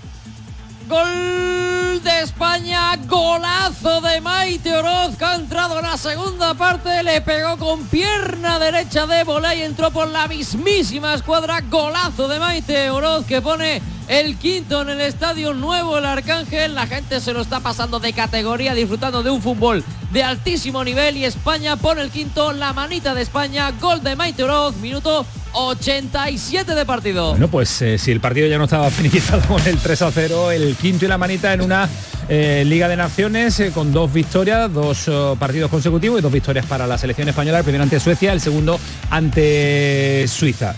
Apostillar al respecto y poner el punto y final al Sevilla. Ahora estoy con Joaquín Américo porque quiero también conocer Claro. la opinión desde Almería. Bueno, eh, simplemente unos detalles a todo lo que yo creo está muy bien, eh, perfectamente comentado todo ¿no? en, en esta mesa. Eh, simplemente eh, abundar en que este era el, el- voy a llamarle, a ver, hay que medir las palabras con esta, con esta situación, ¿no? Pero el riesgo, ¿no? El riesgo del fichaje de Sergio Ramos es que cualquier cosa que pase con Sergio Claro, Ramos se va a va a convertir en un debate. claro. Y no por culpa de Sergio Ramos. Quiero dejarlo muy claro. O sea, no, no creo que estos debates los esté alimentando o los vaya a alimentar Sergio Ramos. Él se va a dedicar a tratar de convencer a Mendilibar para jugar. Pero es cierto que la dimensión de futbolista y de personaje de Sergio Ramos va muy, muy, muy, mucho más allá. Y evidentemente el periodismo, pues cada vez que él esté jugando, se va a hablar de cómo ha jugado Sergio Ramos y cada vez que él no esté jugando, se Va a hablar pregunta. de por qué no ha jugado Sergio Ramos. Y lo tiene que llevar con naturalidad Mendilibar. No se puede enfadar por esas preguntas y que al final se ponga a la defensiva. Es naturalidad. Yo creo que eh, Sergio Ramos eh, tiene una dificultad que, ya, ya, ya traía, eh, que traía de la última época del Real Madrid, que es lo de defender muy lejos de su área. Le cuesta, le cuesta. Él, él tiende a echarse más hacia atrás porque se siente más a gusto y más cómodo. Y evidentemente en el planteamiento de Mendilibar, que le gusta que la defensa esté muy arriba, pues eh, se tiene que ir acostumbrando. O se adapta Sergio Ramos al esquema de Mendilibar o cambia Mendilibar su manera de jugar para que Sergio Ramos se encuentre un poco más a gusto. Dicho esto, eh, otro aspecto que creo que es fundamental. Rakitic, Jordán y Oliver Torres no pueden ser titulares indiscutibles en Sevilla. No, pueden ser titulares indiscutibles en Sevilla. ¿Que tienen sitio en Sevilla? Sí. ¿Que pueden jugar, por supuesto, pero los tres a la vez? Nunca, desde mi punto de vista. Creo que nunca, salvo que sea un partido absolutamente de, de- en fin, casi amistoso, te diría. Pero en un partido de máxima competición, tal y como está el fútbol ahora mismo, creo que el Sevilla pierde mucho con esos tres centrocampistas. Hemos analizado en profundidad el partido del Almería. muy rápido para Sevilla. finalizar, Vámonos con Joaquín, tres que apuntes. Joaquín Uno, ya. que es un partido que ha ganado el Sevilla, que lo hemos halagado, son siete puntos. ¿eh? Todavía tiene que encontrar regularidad de triunfos que hace tiempo que no encuentra en la liga. Segundo, quiero ver cómo maneja, porque lo decía Alejandro, la dimensión de Sergio Ramos. Es brutal cómo manejan todas las partes estas circunstancias. Primero desde el club, donde tampoco hay un liderazgo extraordinario. Mendilibar, el propio Sergio, y después la- el tercero, que sea capaz cada jugador de asumir su rol. Una frase muy del Cholo Simeone. Si quieren hacer un club importante, tienes que cambiar dosificar, modificar, Sí, once, que cada el- uno sepa asumir Hombre, pero su rol. El, Rakitic, el concepto de 11 titular ya casi se ha perdido Bueno, mucho pero ese que equipo, Ra- que con tantos cambios y con plantillas Rafa tan amplias. sí, eh, claro. Ocampos, eh, cuando llega. Acuña, no, que cada uno sepa su importancia cuando le toque jugar. Ha analizado el Sevilla en profundidad, también eh, detalles que nos ha dejado el Almería, porque lo hemos vivido en directo y nos lo ha contado Márquez y Manolo Martín, de allí vienen Ismael Medina y Samuel Silva, pero eh, el, el análisis mm, del día a día y el análisis de Joaquín Américo, que ya lo teníamos en la oportunidad de saludarlo en el día de ayer, lo queremos eh, también conocer después de la derrota. Y se ha decepcionado mucho el Almería. Sí, la Almería deja muy malas sensaciones, pero aún así ya nos decía Joaquín, la confianza existe en Vicente Moreno, la confianza en el fútbol, pues eh, lo que tienen los resultados. Joaquín, ¿qué tal? Buenas noches. Hola, buenas noches. Uf, este Almería nos ha dejado en directo unas sensaciones que tú ya nos venías eh, indicando, pero poco nivel hoy, muy poco nivel, Joaquín. Seis jornadas anteriores en las que existían sensaciones, no resultados, hoy ni sensaciones. Martes de resurrección para el Sevilla, en la Semana Santa, precisamente, que le ha propiciado hoy el Almería en el Sánchez Pijuán. Yo creo que el Almería no ha estado en ningún momento en el partido, le ha dejado competir al Sevilla, le ha dejado que el Sevilla muestre su mejor imagen de toda la temporada y eso ha hecho precisamente que el equipo rojiblanco se venga de Sevilla muy tocado, ¿eh? muy tocado y con una herida que cada vez es más grande y veremos a ver la continuidad porque el domingo llega el Granada al Powell Hall y yo sigo diciendo lo mismo que gran parte de culpa de la continuidad de la Almería en primera división fue la confianza en Rubi cometerían un grave fallo si a día de hoy, séptima jornada, octava jornada, novena jornada, se produjera un cambio. Pero lo que está claro es que hoy de los pocos que defienden a Vicente Moreno Almería, uno de ellos Joaquín Américo. muy bien, muy bien, claro, porque cree en la continuidad y en la normalidad en un banquillo. Pero como nosotros ni quitamos ni ponemos, Joaquín, tú nos decías ayer, yo creo que sí, que va esta doble, eh, esta jornada tan eh, cercana de, entre semana y fin de semana, que se va a sentar en el banquillo ante el Granada, ¿no? Eso no creo que haya duda por, por la cercanía también del partido, ¿no? Del partido no merece la pena, ¿no? Ya se hablará después del partido ante el Granada. Yo creo que sí, yo creo que sí, sobre todo porque luego posteriormente la Almería va a jugar el día 6 de octubre, día 6 de octubre en San Mamés frente al Leti Bilbao, la jornada previa al parón por el virus FIFA. Y ahí mm, es cuando empezarán ya la duda de si en un buen determinado Almería va a aprovechar eso, según los resultados como se produzcan frente a Granada y al Club de Bilbao, pues para mover fichas, porque desde el 6 hasta el fin de semana, el 13, 14, perdón, hasta el 20, 21, 22, fíjate si hay movimiento para poder rentabilizar el trabajo de una persona que llegue nueva. Pero yo sigo diciendo que aquí existe mucha confianza, ha dolido mucho y sobre todo como se ha producido, porque ni las sensaciones han sido positivas y eso ha hecho que aquí en Almería ahora mismo las redes sociales están ardiendo, todas en contra de Vicente Moreno, todas pidiendo precisamente la destitución del técnico valenciano de la Unión Deportiva de Almería y a mí me parece una locura, lo digo sinceramente. Séptima jornada de liga, sí, el Almería hoy no ha competido, hoy no ha estado en el Sánchez Pijuán, hoy ha dejado que el Sevilla sea internacional, que cualquier jugador hoy pueda ser pues titular con la selección de su país. Pero sin embargo eso no quita de que a partir de ahí empecemos a sacar ya efectos colaterales muy dañinos que pasarían por la institución. Pues eh, esperemos que la tranquilidad eh, sea la nota predominante en el Almería porque lo necesita, la tranquilidad y la continuidad de un proyecto que es muy nuevo, con muchos fichajes, con muchas llegadas, con una variación amplia de la plantilla, pero no hay la confianza eterna eh, en un proyecto. Lo que decía Joaquín, absolutamente de acuerdo con él, dejar trabajar, si tiene que tomar decisiones esta semana. el míster Vicente Moreno son 18 goles en contra. 18 goles en contra, es que hay cosas que no, que no cuajan. Yo no soy entrenador, ni tengo el título, ni me interesa. No sé si es cerrar con más gente, con menos, no lo sé, pero sí... Tipo muy partido. Bueno, algo tiene que hacer porque son 18 goles en contra, que es una barbaridad. Y por banda es demasiado, demasiado blando en banda. O sea, tiene que ayudar más a los laterales. Sí, sobre todo cuando se juega contra contra equipos como el Sevilla no se puede descolgar tanto ni partir tanto el, Correcto. el equipo. A lo mejor cuando juega el partido con el Granada, equipos de su nivel, ese intercambio de golpes sí, tiene calidad para llevárselo. Correcto. Joaquín, tú cierras. Sí, no, que tan solo era para comentar que son siete jornadas. Los únicos dos puntos que tiene la Unión Deportiva de Almería los consigue en el Nueva Mirandilla de Cádiz y porque el saldo negativo es de tan solo un gol en contra. Claro. Pero el otro tiene que empatar dos goles del Valencia en el Power Hall. El resto son dos goles en contra, tres goles en contra del Madrid y hoy cinco del Sevilla. es imposible, es que no hay delantera, no hay delantera que pueda asumir tanto gasto negativo. Claro, no lo puede mantener nadie. Vamos, arriba no puede uno remontar un partido eh, con, esa, con esa cantidad de goles que está encajando la defensa de la Almería. Veremos a ver si hay mejoría y la verdad que es un marrón importante, porque es un Granada-Almería, la próxima Almería-Granada, mejor dicho, el próximo, el próximo fin de semana. Dos equipos muy tocados y dos equipos de los nuestros andaluces. Gracias Joaquín, un abrazo fuerte. Un abrazo, buenas noches. cuídate, Joaquín. Eh, decía que estaban las redes eh, ardiendo eh, Joaquín Averigo. Ahora voy con Córdoba, acaba de terminar el partido, pero quiero actualizar también esas redes del partido para poner el punto y final análisis del encuentro que ha abierto la jornada de Liga Tamayo. Redes también calentitas, las redes del programa. Sí, comentario de nuestros oyentes sobre el encuentro que se ha vivido hoy en el Ramón Sánchez Pizjuán. Un oyente nos dice que el Sevilla ha mejorado, pero tenía la obligación de ganar por mucho que dijera Mendilíbar que no. Ánimo a los amigos almerienses. Otro oyente nos dice, Vicente Moreno hoy se ha quedado sin excusas. La plantilla también tiene parte de la culpa con un resultado tan abultado. Y por último, otro oyente nos dice otro partidazo de Luque Bacchio. Me gustó mucho contra Osasuna. Creo que le puede dar muchísimo al ataque del Sevilla. Pues eh, esos son los comentarios que, que participan en este programa, siempre activos, siempre disfrutones, porque es lo que nos gusta, disfrutar de los comentarios, disfrutar del análisis, disfrutar. eh, tú eres un disfrutón, Ismael Medina. No, no, no, todo lo contrario. No, no, digo el fútbol, digo el fútbol. el fútbol. Bueno, pero disfrutón en del mi vida fútbol, normal soy un del vinagre, fútbol. no Y hemos disfrutado y hemos disfrutado de fútbol también en Córdoba, Pechi. Ya nos contaba por línea interna, finalizado el partido con una manita importante a las suizas.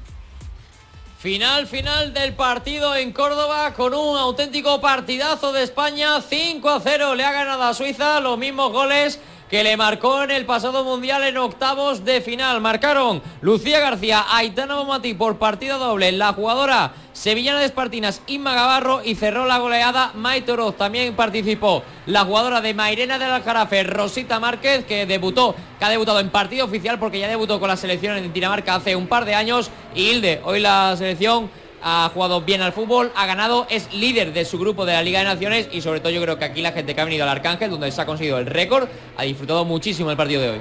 Sí, la gente ahora mismo celebra con el combinado nacional este triunfo holgado frente a la selección helvética 5 a 0 y la gente se va a ir a casa contenta porque ha visto goles, ha visto fútbol de calidad, un partido que sin duda alguna es el germen, va a ser una semilla para muchos de los que han venido aquí va a seguir viendo el fútbol femenino como principal referente. Un auténtico partidazo el que hemos visto en el día de hoy. España se coloca líder en solitario de su grupo, de la Nations League, así que eh, ha capeado muy bien esa crisis que, Sí. institucional que ha venido rondando a la selección, ganando a Suecia y hoy con esta manita suiza.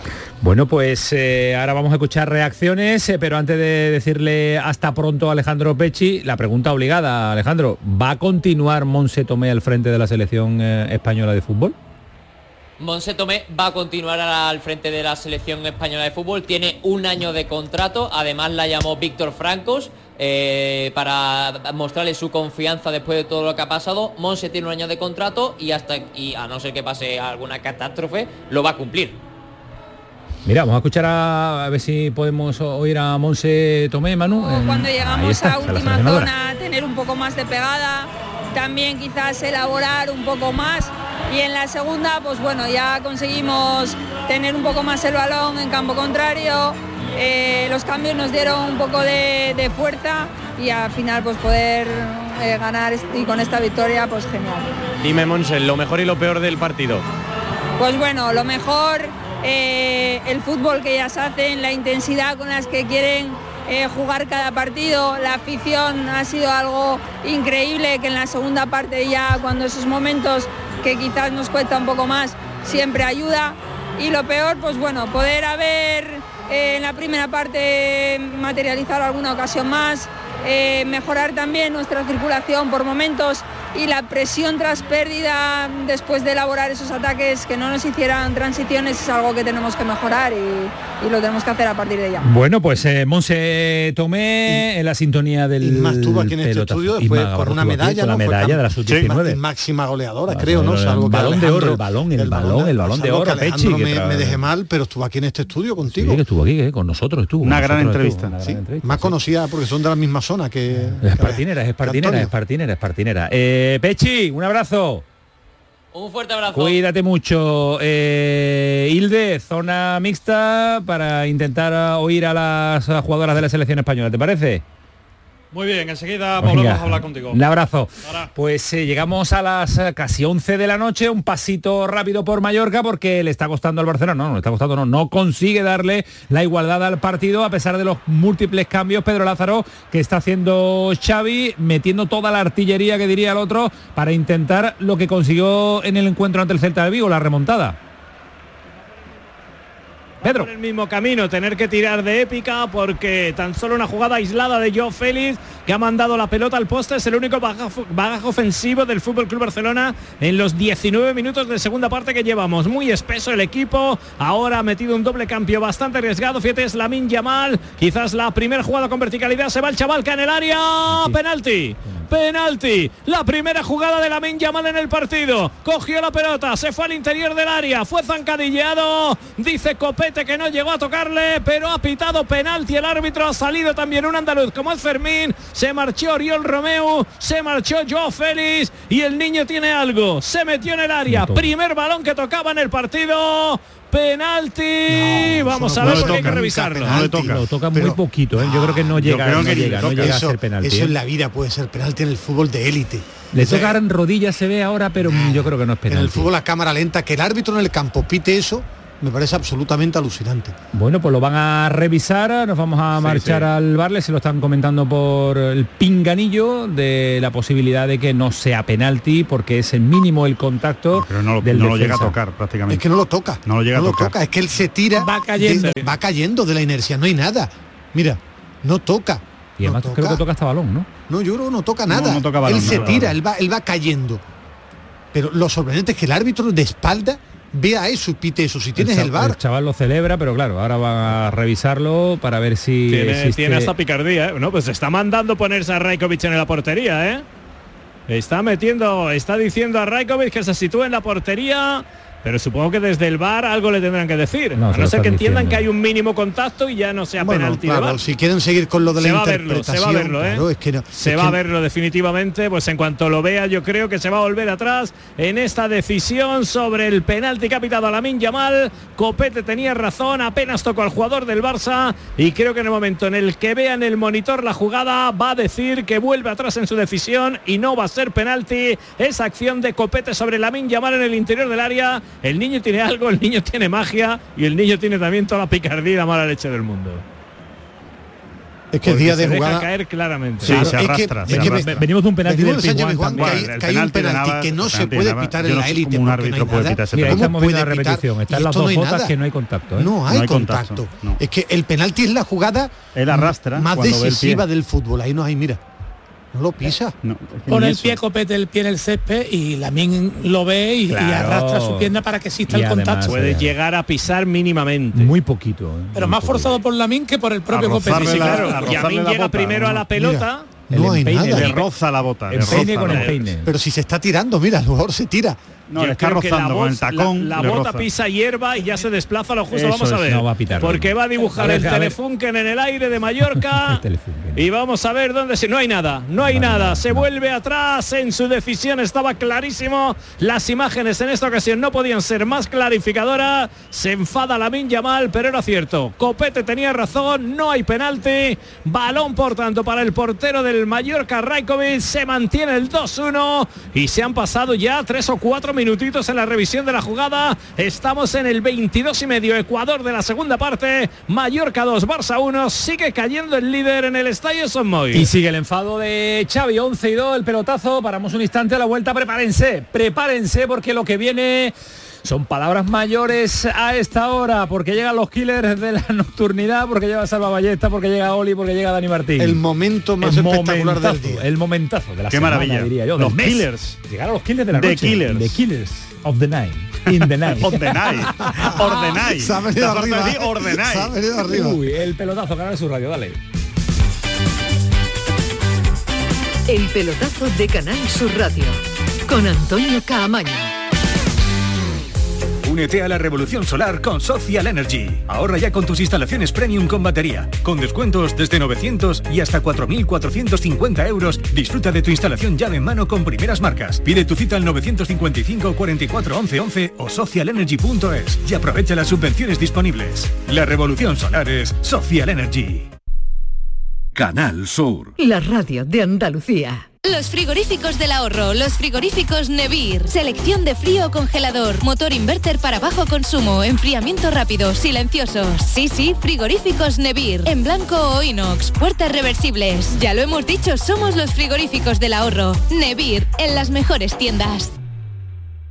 Las noticias que más te interesan te las cuenta Canal Sur Mediodía Sevilla. Y este viernes te llegan con el torneo Andalucía Equality Golf Cup, una competición con un circuito único, solidario, inclusivo, igualitario y sostenible. No te pierdas cómo un deporte como el golf puede ayudar a mejorar la vida de las personas con diversidad funcional, contribuyendo a cuidar el medio ambiente. Todos los detalles de esta experiencia en Canal Sur Mediodía Sevilla, este viernes desde las 12. Con la colaboración de Andalucía Equality Golf Cup. Canal Sur, compromiso con Andalucía. Tienes una cita con la diversión y la cultura en Los Molares. El 7 y 8 de octubre visita la Feria de la Seda a los pies de su castillo. Trasládate a la época medieval con un evento que te sorprenderá con talleres, mercado de la época, paseos en burros y dromedarios y mucho más. Organiza Ayuntamiento de Los Molares y con la colaboración de ProDetour, Diputación de Sevilla. Bienvenidos a Sacaba. Mil metros de electrodomésticos con primeras marcas. Grupos Whirlpool, Bosch y Electrolux. Frigoríficos, lavadoras, hornos, vitros. ¿Quieres más? Aires acondicionados, aspiradoras, pequeños electrodomésticos. Y financiamos en 12 o 20 meses sin intereses solo tú y Sacaba. Tu tienda de electrodomésticos en el Polígono Store en calle nivel 23. Ven a ver nuestra exposición y sus 25 años de experiencia. Sacaba. La mañana de Andalucía con Jesús Vigorra es actualidad, análisis, servicio público, entretenimiento y diversión. Comienza. Vienen las jirafas, los leones y los guiris. Ellos son personas sin filtros. Ellos son transparentes. Ellos hablan sin complejos. Son los guiris. La mañana de Andalucía con Jesús Vigorra. Os espero de lunes a viernes a las 6 de la mañana. Canal Sur Radio. Somos más Andalucía. El pelotazo de Canal Sur Radio con Antonio Caamaño.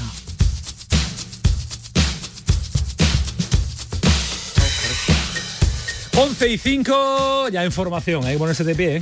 No, Lo no, que yo viene- tengo mis cascos puestos y loco No, no, por no, hombre, escuchar a los claro, tres. Lo que hay que escuchar es la categoría máxima a esta hora. Voy a empezar eh, presentando a mi Dani Martín. Dani, ¿qué tal? Muy buenas. Hola, buenas noches. ¿Cómo estás? ¿Bien? Bien, muy bien, muy bien. Yo deseando que llegue el martes. Sí, hombre, yo también, yo también, claro, por, que por quería que tú me escuchar. Digo, a lo mejor me dice, No, me "No, ha quedado- pues yo no. ¿Tú imaginas que tú dices, pues yo no? Es demasiado buena persona, Dani, para decir eso aunque lo piense. Oli, ¿qué tal? Muy buenas.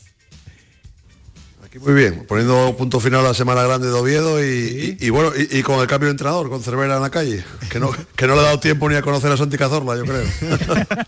¿Te han llamado, Oli? ¿Te han llamado? No, no, no me han llamado. Está, está la cosa calentita por aquí por Oviedo. No, no, está la cosa, está la gente caliente ¿Y y, dónde no, dónde no está calentita la cosa? Madre mía. Sí, ¿no? Viendo, viendo la Almería esta tarde. uf, Por claro. eso te digo. Ballesta. Muy buenas noches. Tú eres capaz de decirme que estás cenando, ¿no? No, no, ya cené, joder, ya estaba ahí viendo un poquito el Barça.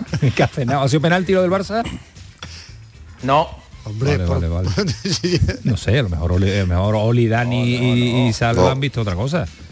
No, no, no, para nada. Como, como tampoco me ha parecido penalti, un penaltito, lo de Jesús Navas va caminando y, le, le pisa, eh, va, va caminando normal, Navas, y, se- Tampoco. y tam- tampoco penalti. Mira que mira que llevamos unas jornadas de liga interesantes con aquello de que ya los penaltitos no se pitaban. Pues hoy han, han intentado ahí un poquito volver a volver a volver al principio, volver a la pasada temporada, diría yo, ¿eh? Con eso de los penaltitos, Oli, Sí. ¿eh? Eh, bueno, el de hoy de Almería, bueno, estaremos todos de acuerdo. Yo creo que con el 0-0 no lo hubiera pitado. Lo pitó porque el árbitro, el árbitro se relajó con el 4-0, que fue lo peor de la segunda parte el árbitro, porque me quedó un partido con 4-0 y, y- y fue un desastre la segunda parte del arbitraje. Eh, eh, hasta la actitud en el pues, Oli no es los errores es la actitud es decir un partido que no tenía nada, los árbitros muy pendiente veces, eh, de detalles de, de, no sé como como decir oye eh, quiero estar ahí metido en el partido no pasaba nada Se tiene que hablar de mí, se tiene que hablar de mí. Sí, como no pasaba nada, dice, voy a, voy a ver si monto aquí un poco el lío y puso estar nervioso a los jugadores. Cuando los jugadores, yo creo que ya quedando media hora, los dos equipos querían ya que pitase el final.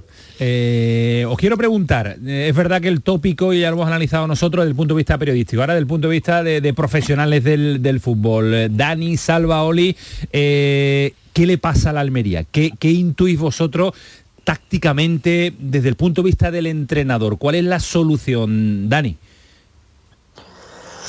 Hombre, está claro que, que, hombre, que la situación es delicada, delicada, pero ya no, ya no por, por la situación porque quedan, quedan muchísimos puntos. Es la sensación que da, es la, es la facilidad que, que- le hacen goles, aunque después intenta reaccionar como la semana pasada, pero pero pero empieza los partidos siempre con un, do- un- gol, dos en contra y, en primera división darle esa facilidad a, como digo, a equipos de primera división pues pues muy compl- complicado después remontar y, y bueno, cuando ya te metes en esa dinámica, bueno, ahí están que lo han sufrido en su carne, Oli y Salva eh, como, como entrenadores, pues, pues al final se mira, se mira al banquillo y, y yo creo que, que si le dan una vida más, yo creo que, que va a ser un milagro. Yo creo que, que no, que no, que tiene las horas contadas Vicente Moreno.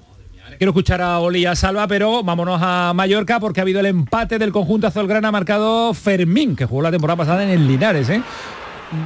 Gol andaluz en Mallorca para empatar el. Fútbol Club Barcelona. Lamin Yamal el origen de la jugada en la derecha, balón al interior del área para que centre Rafinha en horizontal, deja pasar Lewandowski y entra de segunda línea Fermín López, el onubense del Campillo para mandar el balón al fondo de la red, para hacer su primer gol con la camiseta del Barça en la Liga española y empatar el partido a 15 minutos del final del choque. El cronómetro llegaba al minuto 30. Zarpazo del Barça en un partido plano en la que apenas estaba creando peligro. Y uno de los nuestros, un andaluz, Fermín, un chaval de Huelva, onubense del Campillo, hace el 2-2 en el marcador a 15 minutos para llegar al final del partido. Igual a la contienda el líder, Real Club Deportivo Mallorca 2, Fútbol Club Barcelona 2. Lo que es el fútbol, de primera federación a primera española, jugando con el Barça y marcando goles, un onubense, un andaluz. Y estas cosas las tiene también el mundo del fútbol, estar en el momento adecuado, en el sitio correcto. Hablamos de la situación de la Almería, Oli, y quería escuchar el punto de vista de entrenador junto con Salva también. Es una situación muy complicada, pero la mano del entrenador se tiene que, se tiene que dejar notar ya, porque es que más tiempo no le va a quedar. si, se lo dan, si, llega a Granada, que yo, a partido de Granada, que yo tengo, tengo mis dudas. El problema de la Almería para está claramente que es en la parte de atrás. Ha hecho demasiados cambios en la parte de atrás. Se muestra desde la portería, ¿eh? desde Fernando, que hizo una buena temporada la temporada pasada. Y ahora verlo en el banquillo a mí me resulta un poco raro. Eh, está muy, muy tierno en defensa, muy tierno, muy, muy blandito, muy infantil. Eh, ya desde el primer partido de temporada que me acuerdo con el Rayo haciendo dos penaltis absurdos. O sea, está, está muy mal atrás, muy mal, muy, muy flojos todos, falta de tensión, de concentración y tiene un problema ahí en la, en la sala de máquinas porque yo creo que el- la apuesta de él que ha sido este chico, este babá, a mí no me acaba de convencer. ¿no? No, lo veo desubicado, despistado, perdiendo balón con mucha facilidad y yo creo que desde, desde esa posición de medio centro para atrás, ahí la Almería ha empeorado mucho con respecto a la temporada pasada y ahí tiene el problema porque, porque es que concede goles con, con una facilidad increíble. Doctor Ballesta, el diagnóstico cuál es? Bueno, yo creo que, que la Almería, eh, para como bien dice Oli, eh, la, defensa, la fragilidad defensiva, eh, juega muy alegre. Yo creo que, estos equipos, estos clubes, para, para tener un, caminar tranquilo en primera, lo que tienen que ser es muy fuerte defensivamente y a partir de ahí intentar rascar y- y generar lo que tengas y sobre todo pues ser ser, ser efectivo, pero yo creo que, que la Almería mm, pone todo, digamos, en el juego, digamos, de la ruleta al ataque y deja, deja la parte de atrás muy, muy, bueno, muy desasistida, Es que incluso el fichaje más caro, o, o Edgar, ¿no? Eh, creo que ha sido de- del español, ¿no? Eh, o- César Montes. Son Sí, 14 Montes. kilos, 14 Montes. millones. No, César. los dos centrales, Claro, ahora, pero los dos que- 20 lo que- millones. o sea, vamos a ver. Y, y si verlo jugar, sobre todo hoy a los dos, eh, bueno, es que entraban ahí como, como vamos, eh, como cuchillo por mantequilla, ¿no? Es que es, increíble, ¿no? Entonces, yo creo que eso ha sido un poquito, o es un poquito eh, el, el momento o, o- o cómo está actuando ahora mismo el, el Almería. Yo creo que se tiene que hacer mucho más fuerte, ser más contundente en defensa e intentar no ganar los partidos o no jugar tan alegremente al ataque. ¿Os ha gustado el, el Sevilla? Eh, ¿Habéis visto evolución eh, en el conjunto de Mendilibar, Oli? Bueno, es que el Sevilla hoy se lo han puesto, eh, hombre, ha hecho las cosas bien, la verdad que está muy, muy preciso con la pelota y, y ha estado bien, ha estado, ha estado muy bien el Sevilla, muy preciso la, en los centros. parte, la segunda parte se ha fumado un puro, pero. Bueno, se la dejó ir, Salva, pero es normal, con 4-0 eh, es normal deja- dejarse ir. Pero bueno, se, se encontró con muchas facilidades, hombre. Si es que la primera parte, si os dais cuenta, cada vez que había un centro lateral, es que en el City, es que remataban todos. O sea, la Mela, eh, siempre remataba el jugador del Sevilla y estaba para jugar, estaba para jugar hasta salvo la segunda parte. Podía jugar perfectamente porque porque es que era, era, era una facilidad para jugar y, y para ir, bueno, ir metiendo a la gente joven, como ha hecho Mendilibar en la segunda parte, ir, ir incorporando gente al grupo, porque el partido ha sido como, como un partido de los jueves que jugábamos, que, que había un equipo que era el titular y otro sparring, pues una cosa parecida. Y a mí lo de Januzaj me ha parecido fenomenal. Es una gestión de, de- de- de plantilla, de gente, eh, ver que el partido va... Pero, pero ¿qué, quiere, qué, quiere, qué quiere lanzar con ese mensaje, Salva? Que cuento con Bueno, todo, pues ¿no? que- Cuento con todo, aunque no me corresponda, ¿no? Salva. Uy, ¿nos ha cortado Salva Ballesta? ¿Se nos ha cortado Salva Ballesta? Le hiciste, le hiciste una, una pregunta muy complicada. Un mensaje. Hay que- ponérsela fácil. Hay que ponérsela fácil. Oye, eh, Da- Dani, Oli, ahora recuperamos a Salva. ¿Cómo, cómo se gestiona eh, un entrenador como Mendilibar? ¿Cómo gestiona, eh, no quiero decir la palabra, bueno, sí, es un estrellón importante como Sergio Ramos en el banquillo? Eh, eso eso genera, genera estrés, ¿eh? Tiene que generar una situación complicada, Dani, dejar en el banquillo a un estrellón como Sergio Ramos, ¿eh? Sí, pero bueno, eh, yo viene de, viene de, no estar en el anterior partido, viene, viene con molestias y, bueno, tiene, tiene, tiene Champions, tiene Liga, ahora el domingo otro partido. eh, Yo pienso que, que es un futbolista también con 37 años y todos los partidos mm, con, con lo apretada que está, que está ahora mismo el calendario, es normal que, que ese futbolista tenga que descansar. Yo pienso y, y creo que estamos todos de acuerdo que Sergio Ramos es, es titular en el Sevilla, pero eh, viene, viene de una sobrecarga y, y es mejor descansar que, que perder definitivamente un mes, un mes y medio a un futbolista tan importante como Sergio Ramos. Yo creo que, que- que es, que es titular en el, en el Sevilla, Dani. Y Oli, ¿tú también? Sí, crees que pero es ¿sabes titular? qué pasa? ¿Sí? Yo entiendo que la gestión de, de banquillo, yo para mí, eh, por lo menos yo lo entendí así, hay jugadores que, que no, no pueden ser nunca carne de banquillo. O sea, yo, yo, a mí se me hace difícil ver a Modric en el banquillo, por eso Ancelotti tiene un problema. Se me hace difícil ver a Santi Cazorla en el Oviedo en el banquillo. Igual que se me hace muy difícil ver a Sergio Ramos. Son, perfiles de jugadores que, que cuanto menos, no porque estén poco tiempo en el banquillo, o- o están para jugar o, o tenerlos eh, un domingo sí, pero cuando van pasando dos o tres domingos, a mí entre comillas... ¿Te duelen los ojos? Me duele, exactamente, duelen eso, los eso ojos. es. Y, y la gestión para entrenar es complicada porque son jugadores de, de mucha jerarquía, de, de- de- han sido tan, tan, tan grandes que yo verlos eh, ser carne de banquillo me da un pelín de pena. Salva, ¿y a ti te duele cuando ves a Sergio Ramos en el banquillo del Sevilla? Bueno, la verdad que, que- que- que lo veo, voy a decir, como una gestión de- de- de- del entrenador. Hoy no estaba, físicamente no estaba al 100% y cuando el partido se ha puesto eh, encaminado y fácil para el Sevilla, ¿para qué lo vas a arriesgar? Sobre todo teniendo un Barcelona eh, a, a la vuelta de la esquina, ¿no? A mí me parece que, eso es un... Bueno, pero sí es verdad lo que ¿Titular, en, titular ante el Barça? ¿Titular ante el Barça? yo creo que sí. Si está él bien físicamente, que no te quepa la menor duda. Eh, Antonio, hay jugadores que están en un club y mandan, pero aquí y en Pekín. Como él está bien físicamente, él va a jugar. Mister, yo estoy bien, para adentro. Sergio Ramos y 10 más con Mendilibar. Pero yo creo que no, entonces hoy Salva no. no. estaría en el banquillo. ¿eh? Hoy no. No, porque entonces yo entendería que, que Sergio Ramos no vaya convocado, pero en el banquillo y no estás al 100%, mm, no sé, no, Por- no, no lo por- yo no lo veo. hay, mucho- hay muchos jugadores también que van al banquillo para qué? Para motivar a la gente, para eh, tener ahí un referente y eso también se ha hecho. Eso también se ha hecho sabiendo que, que no, que no va a jugar.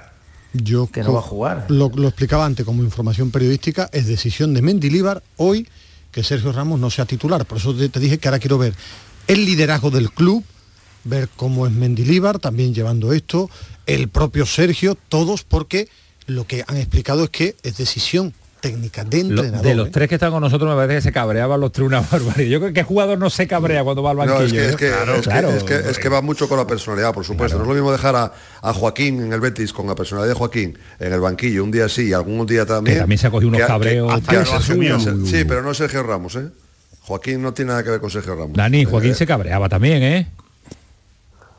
Sí, hombre, está claro, porque él, pero aparte porque cuando, cuando salía la, él, él aportaba al equipo y, y- un futbolista que, que- se siente importante lo que quiere es jugar y además con la historia que tenía, que tiene, que tenía Joaquín al final, yo creo que nunca lo aceptó, un futbolista nunca, nunca acepta el, el ser suplente y, y- él por eso en las declaraciones decía que, que- él quería jugar más- más minutos, pero, pero bueno, eh, había futbolistas por delante, más jóvenes, que le daban otra, otra cosa al equipo y, tuvo que resignarse a, eso, pero pienso que no es el caso de Sergio Ramos. Yo sigo pensando que ahí el, calendario es, apretado, viene de viene de, estar con una sobrecarga, creo que, tenía y pienso que el, que el viernes va, va a ser titular. Lo que está claro, señores, Barcelona. lo que está claro es que todo lo que gire en torno a Sergio Ramos, eh, juegue o no juegue, va a ser siempre analizado y mirado con lupa. ¿eh? Eso está claro y ese es el año que se va a vivir en el Sevilla.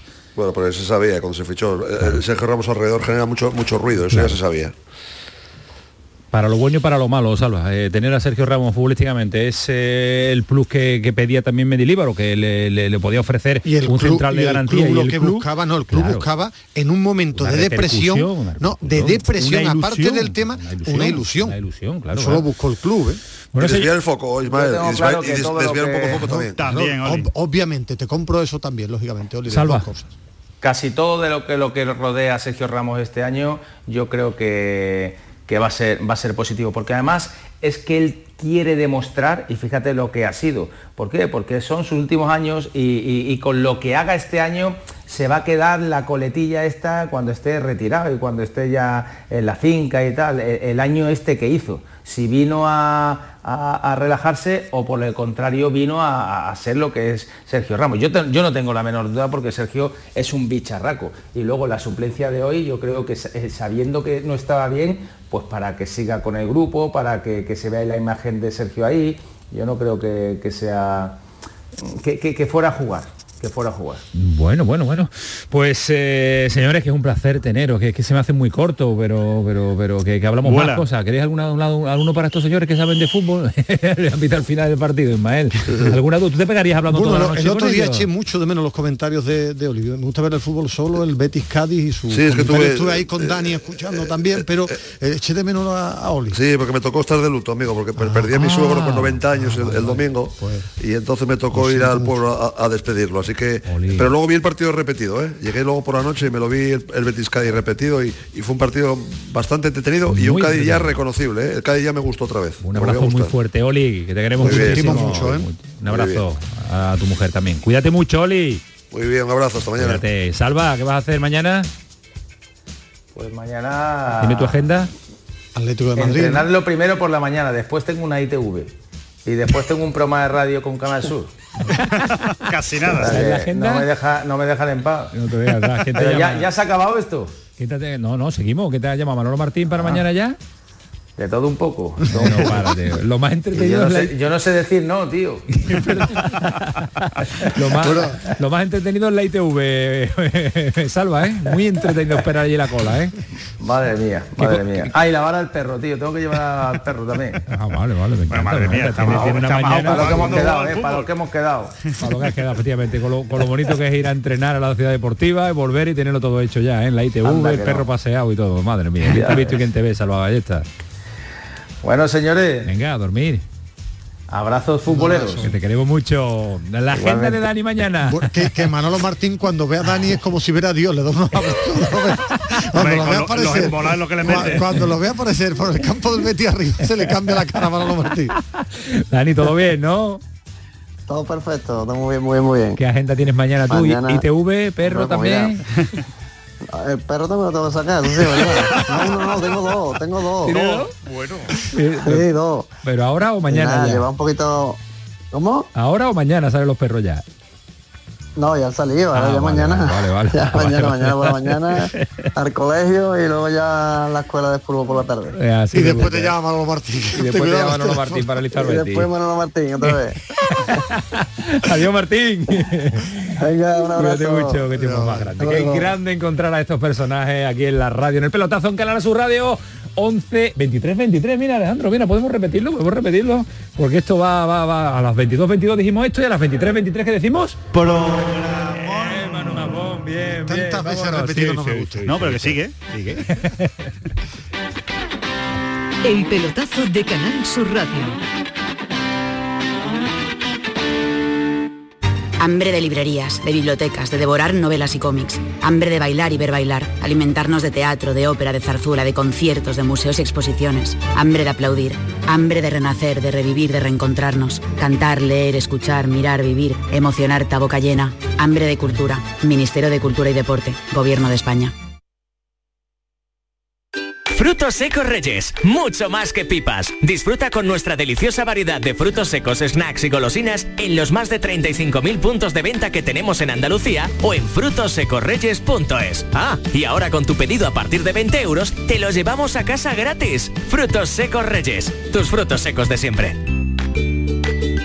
Aquadeus, ahora más cerca de ti, procedente del manantial Sierra Nevada, un agua excepcional en sabor, de mineralización débil que nace en tu región. Aquadeus Sierra Nevada es ideal para hidratar a toda la familia y no olvides tirar tu botella al contenedor amarillo. Aquadeus, fuente de vida, ahora también en Andalucía. Formándote en las universidades públicas de Andalucía, puedes ser quien tú quieras. Elige entre 1.500 títulos de grado y máster cerca de casa y con la oferta formativa de mejor calidad. Universidades Públicas de Andalucía. Somos referente. Junta de Andalucía. Esta es Laura, más conocida como arroba reparte corazones. Y le encanta repartir, pues corazones. Los reparte en redes, al despedirse. ¡Adiós, corazones! Está continuamente repartiendo corazones. Sí, reparte mucho, pero nada comparado con el rasca millonario de la ONCE, que reparte más de 20 millones de euros en premios. ¿Y eso es mucho repartir? Rasca millonario de la ONCE, reparte como nadie. A todos los que jugáis a la ONCE, bien jugado. Juega responsablemente y solo si eres mayor de edad. La noche está llena de sorpresas, de gente brillante, de momentos inigualables, de espacios y ambientes fantásticos. La noche de Canal Sur Radio con Rafa Cremades. Un programa que ya es un gran club, con grandes invitados, música en directo y mucha complicidad. Canal Sur Radio, la radio de Andalucía. El pelotazo de Canal Sur Radio con Antonio Caamaño. Pasito rápido porque vamos a vivir en un instante también el final del partido de Mallorca. Cierra la jornada de hoy de liga, jornada intersemanal con ese empate a dos, con una prolongación de siete minutos, Pedro. Y va a haber goles, ¿intuyes algo o se va a quedar así? Está muy espeso, no ha llamado a rebato como el día del Celta el Fútbol Club Barcelona. El Mallorca está contragolpeado con peligro, ahora se equivocó Muriki en esa pelota que ha sacado por el centro. Se va Fermín, el puntapié arriba para que corra la milla mal toda la ventaja para Raikovic. No está clarividente el Barça, está absolutamente ordenado y defendiendo como puede y con acierto el Real Club Deportivo Mallorca. Por tanto, lo va a tener complicado para culminar la remontada. Han añadido siete, se han consumido ya dos. Quedan cinco minutos para el final del partido. Mallorca 2, Barça 2 en San. Pues empate a dos, ahora estamos allí para que nos cante el final de ese encuentro y el resultado final del partido entre el Mallorca, entre el Mallorca y el Barcelona, pero mañana hay más jornada de liga, mañana compite el Cádiz ante Qué el Rayo me viene a mí que de son el partido del Cádiz con lo que me gusta ir a Con lo que Cádiz. te gusta ¿eh? ir a Cádiz Me a todo. Voy de copiloto. Y a Granada. ¿Te gusta mucho Cádiz y no, los Y a partidos de Cádiz con el ambiente y tal. Un partido que me hubiera gustado ir mañana. Está- Pero está bueno. Te gusta decir verlo, Mirandilla. Pero, no, pero Carranza, Mirandilla. se me No, escapa y me pegan la bronca. No, es que me pega la bronca, se me ha escapado ya Bueno, tres o cuatro pero veces como no vas a ir, escucha la cabe que nos lo va a contar mañana. La cabe, ¿qué tal? Muy buenas. ¿Por está la cabe? Hola, está ahora. buenas noches. Hola, la cabe, parece que estás en Mallorca, ¿eh? Qué buen No, sonido no, ambiente Sonido tiene. ambiente, ¿eh? No es mal sitio tampoco. no es Tampoco, sitio. tampoco, tampoco. Gusta todo, sé que gusta todo. Un día os voy a preguntar qué ciudad nos gusta. Ismael, ¿cuál es la que no te gusta a ti?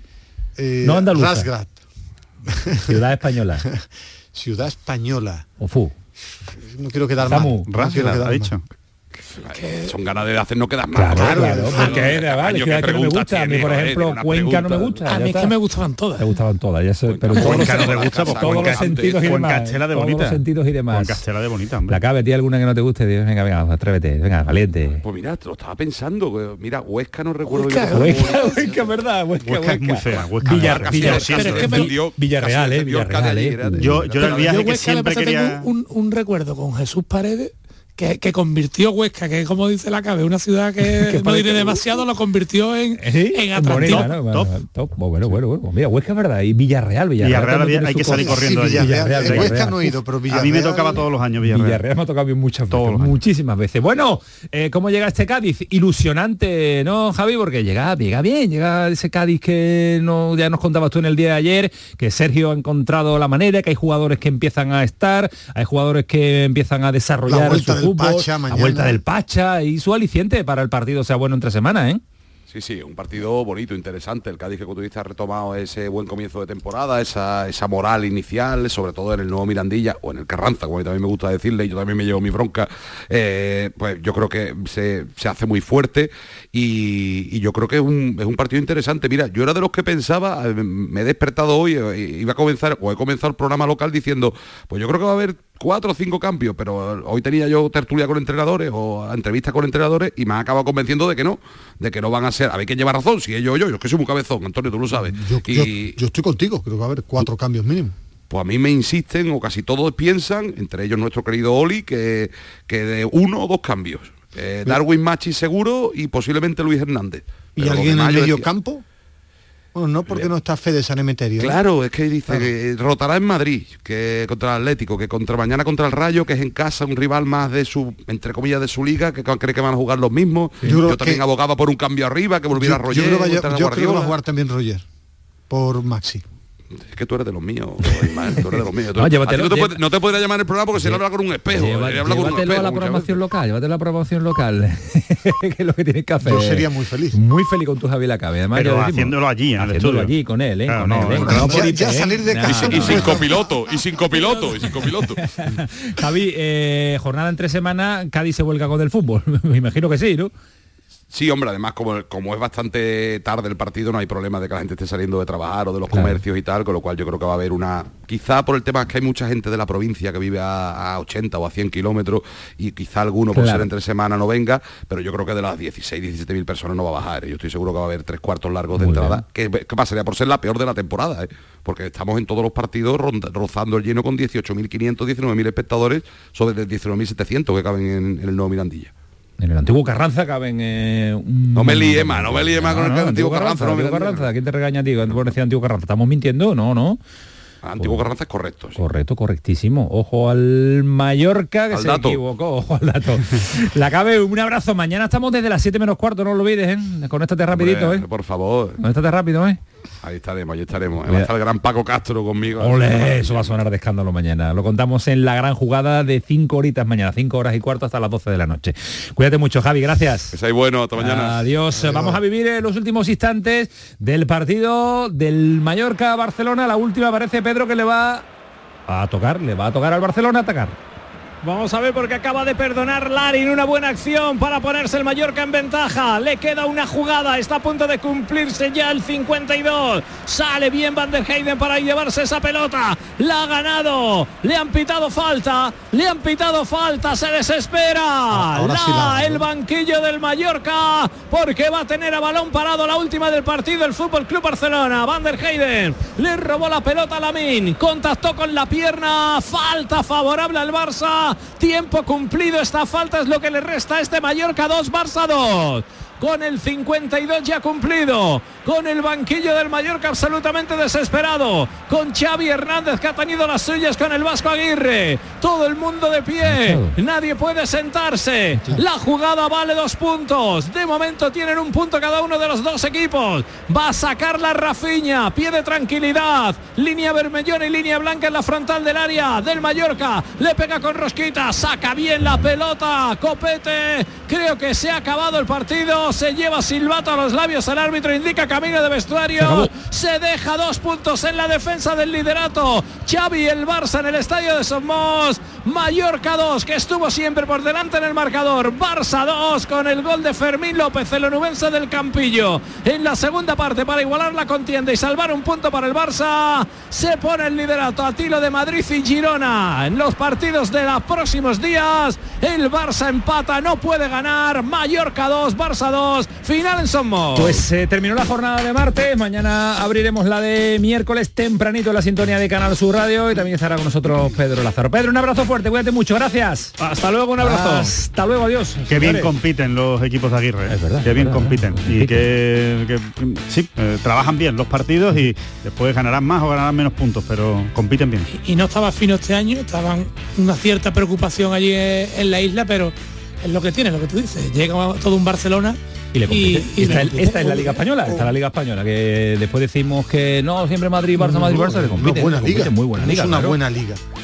Igual, igual ahora no- falta- hoy no piensas que el Barcelona Sí. es el mejor equipo. Que y os, que- digo- sí, lo que- Ah, lo pensando. que os digo adiós, ¿eh? que llega Bernardo y que dice Ah, que ya no quiere compartir eh, con vosotros la antena. Mira, Disfruta con Bernardo. ya ha Hombre, por favor. morirse, no tiene prisa. me adiós, parece- Medina. Adiós, adiós. Adiós, Camaño. A mí me parece el lujo de los martes. Adiós. De, de Killers y Bernardo. Hombre, por favor, Vale. el martes el, El programa, número uno. Adiós, Hombre. Samuel Silva. Un Gracias y sobre todo valiente por meterte en el coche con este señor. Eso te, No lo vuelvo a hacer. No lo vuelvo a hacer en la vida.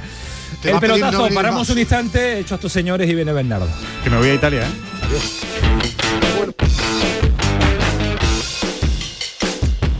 El pelotazo de Canal Sur Radio con Antonio Caamaño.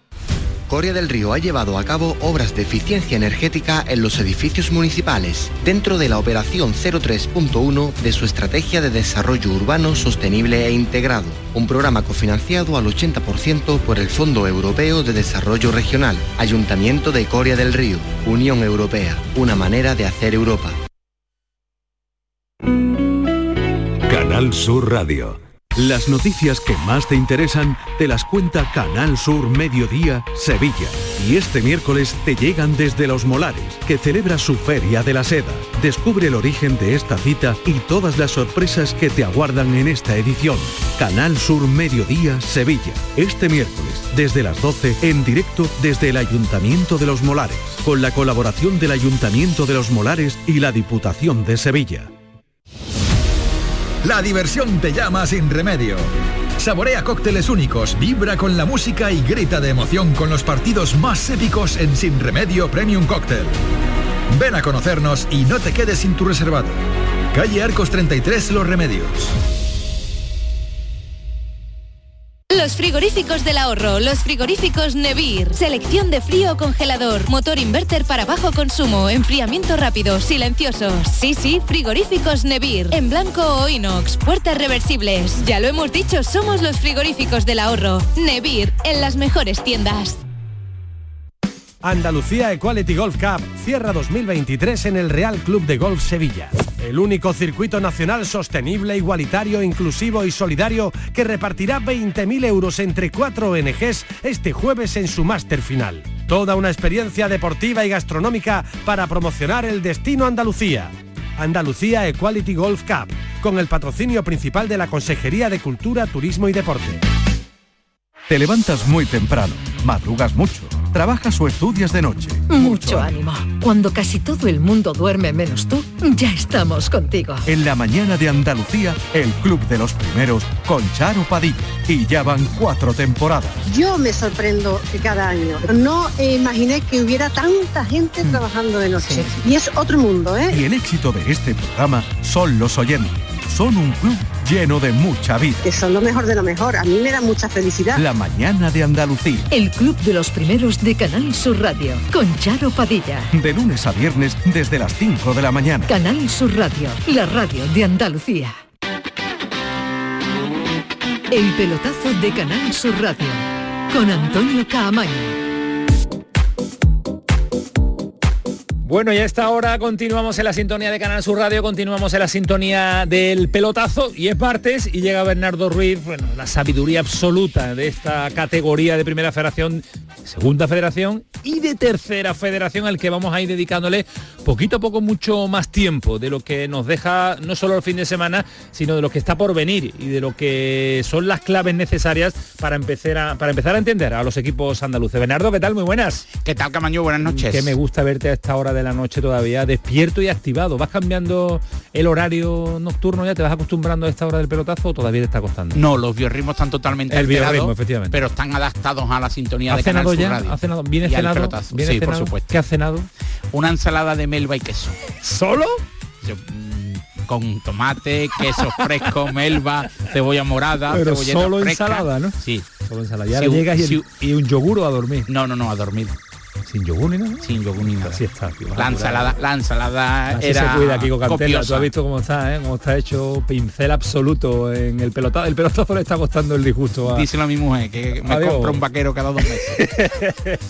está en su mejor momento. Bueno, eh, hablando de mejores momentos y de peores momentos, ¿cómo nos ha ido el fin de semana? Ya, los resultados lo sabe todo el mundo, Bernardo, porque los resultados lo mira la gente y repasar aquí el 1-0, el 1-1, eso no es lo nuestro, esa no es nuestra idea y nuestra idea es un poquito más allá, como venimos contándole a todos nuestros oyentes interesados en estas categorías tan bonitas y de tanto disfrute, las claves necesarias para entender estas jornadas en, en cuanto a nivel de preocupación más o menos. Se estrenaron en el casillero de Victoria Sí. el, el Antequera de Javi Medina, el técnico más joven en la historia de la primera federación, una historia aún condensada en frascos pequeñitos, pero historia, en definitiva. eh, 29 años y sumó su primer triunfo en la categoría el Antequera y el Recreativo Granada. Ya no hay ningún conjunto andaluz sin eh, el casillero huérfano de victorias. Ganó el Córdoba, que necesitaba ganar para ahuyentar eh, fantasma en Alcoy, ante el Alcoyano. Y además, eh, sin duda alguna, el partido estrella Linares-Málaga. Se resolvió con triunfo del Málaga en un partido en el que el conjunto de la Costa del Sol ofreció tramos de partido de fútbol champán masivo desplazamiento de aficionados costasoleños y además Sí. muy curiosa la imagen de los aficionados del Málaga atravesando el terreno de juego de césped artificial del anexo de Linarejo para acceder a su graderío de- del estadio linarense que lució las mejores galas de, de la categoría sin duda, además del Romano de Mérida que es un poco Andalucía porque reúne a un ramillete andaluz en además su tú fila. eres muy del fútbol extremeño, tú eres claro. muy, muy de y esa de la zona, panceta de final de este partido sin duda alguna También, también de la panceta, bocadillo de panceta después. en Extremadura. El lomo de panceta es el clásico del Viene- postpartido. Viene de una ensalada y ahora está hablando de lomo de panceta, lo mismo es. Bueno, yo te voy preguntando sobre detalles de los nuestros. ¿Nos preocupamos con el recreativo de Huelva, con esa derrota ante el Castellón en casa? Yo creo que las expectativas del Tú recreo eres muy de, de Abel, tú eres muy de su entrenador. Eh, es sorprendente la derrota por la cuantía de goles encajados, Sí. pero sí es cierto que, que sorprende el, la- el excesivo eh, nivel de exigencia que reina en, en el colombino, ¿no? Porque el Recre es un recién ascendido, necesita un periodo de adaptación y sinceramente además no ha confeccionado una plantilla para aspirar al ascenso de categoría. Insisto y no quiero ser pesimista, que ya he aventurado que ninguno de nuestros andaluces es claro aspirante al ascenso directo. Y el Málaga. El Málaga mm, eh, en unas condiciones ventajosas podría pelear la liga y puede ser lógicamente campeón, pero no es el principal favorito de la categoría, que reitero, para mí es el Ibiza. El Ibiza. Por plantilla, por presupuesto, por inversión y por... Y, y después Real y por Murcia, nivel, ¿no? pese a su inicio, y el Castellón. Ni tan siquiera el Córdoba lo No, ahí. Córdoba, aspirante a playoff y con suerte. va avanzando la jornada y no y nos estás tocando vamos lo, lo- lo- lo- que nos duele lo que nos duele el sentimiento andaluz nos está mm, no sé hundiendo yo pe- espero que te equivoques ¿eh? Yo beso, la Arbonaida, yo beso la Arbonaida diario, pero la realidad es clara y manifiesta. ninguno de los nuestros aspirantes a campeonar en este grupo bueno pues yo creo El que sí. Málaga quizás. yo creo que vas a tener que rectificar en cuanto vayan avanzando Ojalá. la jornada Eh, hablando del Málaga eh, justito el triunfo, Linares le planta caras que Linares es un equipo eh, que siempre se lo pone difícil a todos los que los que visitan su estadio. Sí, y además en un partido en el que brilló especialmente eh, Víctor García, que es, eh, firmó la asistencia del, del gol, que es un, un veterano, es un exquisito jugador que procedía de, de la Liga Polaca que es eh, una zurda sensacional, militó en el Castellón, en el Ebro, y para la afición del Málaga quizá era un desconocido por su procedencia y por los conjuntos en los que había militado, pero que se ha erigido en uno de los eh, emblemas e iconos del eh, conjunto malaguista, ¿no? Y además fue un partido que sí que es cierto que, que en el marcador fue exiguo, el dominio del Málaga en cuanto al control del partido en determinados tramos sí fue claro y revelador, ¿no? Y otro nombre propio, el de Roberto, el autor del gol, que además es un chico joven que procede de- del Barça Atleti, la pasada temporada además eh, brilló con, con- con luz especial, ya, ya militó en el Málaga, fue canterano del Málaga, ha regresado y ya se ha convertido en una de las piezas indiscutibles de, de este Málaga. Me gusta a mí que los canteranos llamen la atención eh, y cuando le dan la oportunidad de jugar, aunque sea en categorías menores, menores porque el Málaga le corresponde lógicamente por historia otra, La primera otra categoría, la primera división. La primera división. Enfrentamientos andaluces, hemos tenido unos cuantos este fin de semana, pero destaca, y tú lo has hecho en la presentación de, de esta sección, eh, la victoria del Antequera, la primera, pero a mí me sorprendió el abultado marcador. La diferencia entre uno y otro no es, no es este, ¿no? No, pero ya habíamos insistido que era el que era uno de los conjuntos que mejor fútbol proponían de la liga. Y Javi Medina no, no ha minado un ápice su propuesta, arriesgó en el palmar y el libro de estilo funcionó a la perfección. 0-3 en un partido ciclópeo de Luis Mirredondo, del, es del Córdoba y el Ceuta que hijo de Luis Mi Álvarez, entrenador de la agrupación deportiva yerenense de Extremadura, padre e hijo brillan actualmente en el fútbol nacional y firmó un partido memorable, ¿no? Yo creo que el Antequera además es un equipo que evidentemente peleará por, por lograr la permanencia, habrá momentos de duda, de, de tiniebla, como es lógico, pero con una plantilla joven, con hambre y con un grupo que responde fielmente al retrato robot que exigía eh, Javi Medina. Gente que buscara una oportunidad para triunfar en el fútbol profesional. El primero de los andaluces, el Atlético Sanluqueño, sorpresa.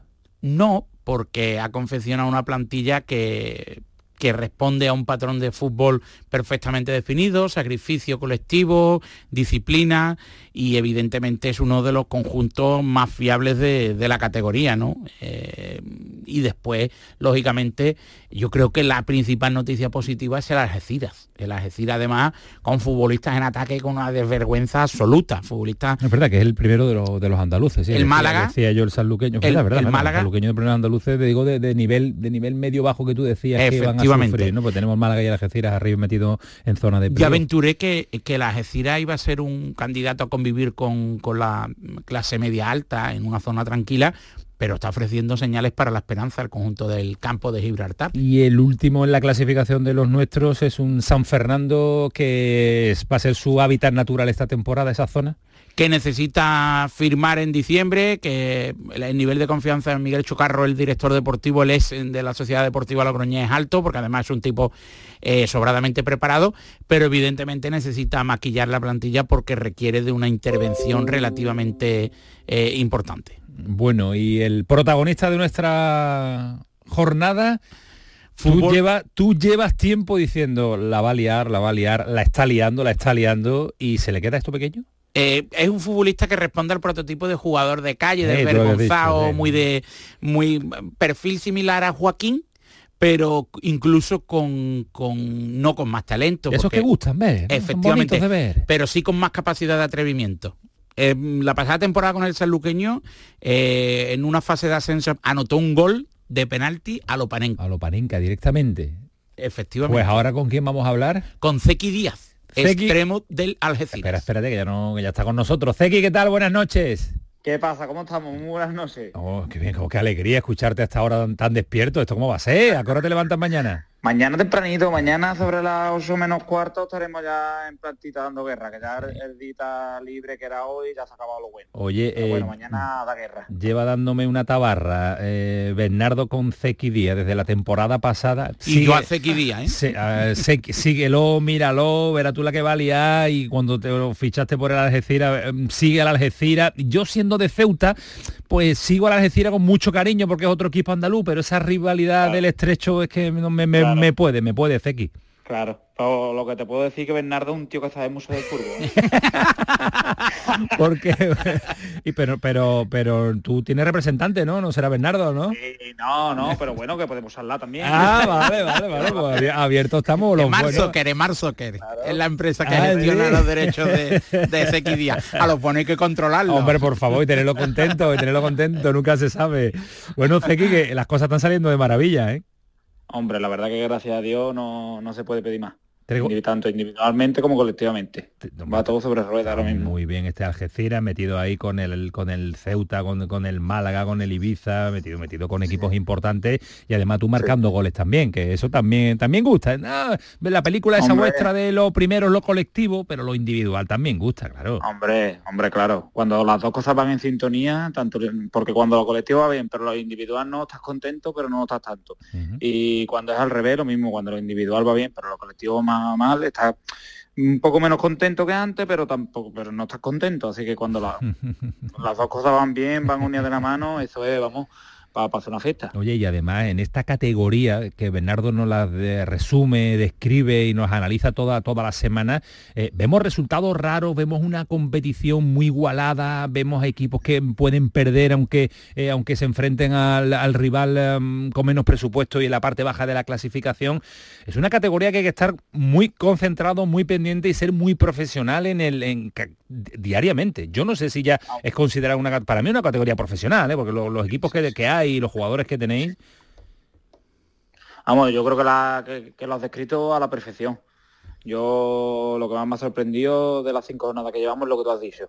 En, en- en el grupo ni en la primera federación, imagino que en el otro grupo tampoco, no lo sigo tanto, pero me lo imagino con el nivel que hay, que, que es que no hay ningún equipo que tú digas, bueno, te, te vas a poder relajar un poco más, a priori, a priori eh, vas a ganar, ¿no? Es que no hay ninguno, pero es que es ninguno, o sea, ninguno. Y eso la verdad que yo creo que es lo que más me ha sorprendido, es el tema de la igualdad entre equipos y es que hay auténticos equipones.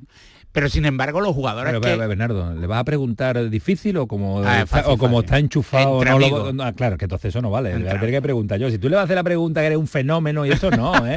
No, no, no, aquí hay que apretarle a Zeki ya. Sí, pero sin embargo, Zeki, eh, el debate, la categoría, el nivel superlativo, evidentemente eh, el discurso de profesional es lógico, pero siendo sincero y ahora que no nos escucha nadie. ¿Cómo que no? Los jugadores que más estáis rindiendo procedéis del barro. Es decir, tú te criaste en la tercera división y sin embargo estás firmando unos números de vértigo. Y el prototipo de ese perfil de jugador es el que más está funcionando.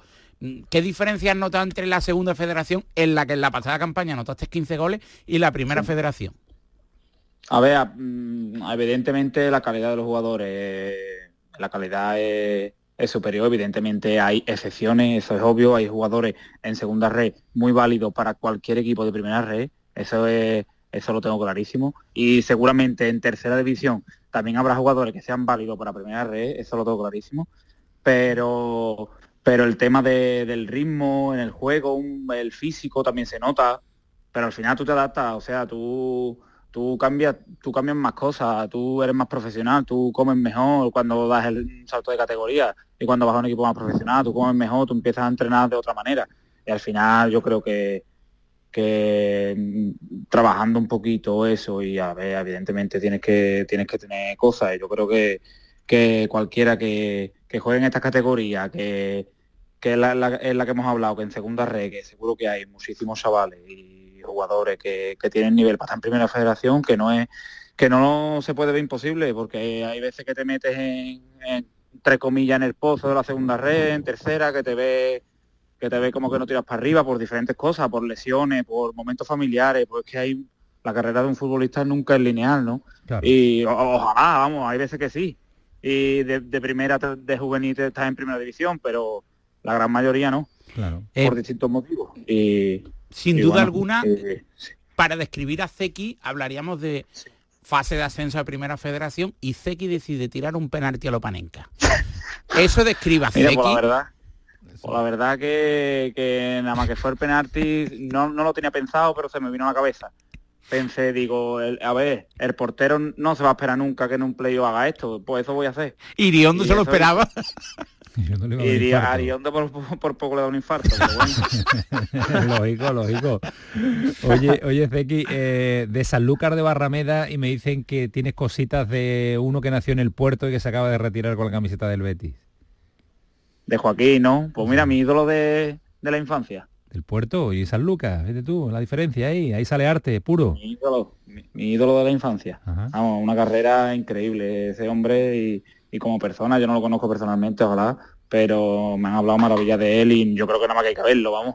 Y pero tienes Pero cositas de, un haces cositas, de lo, diez. lo- lo has analizado mucho, lo has visto y te atreves con cosas suyas.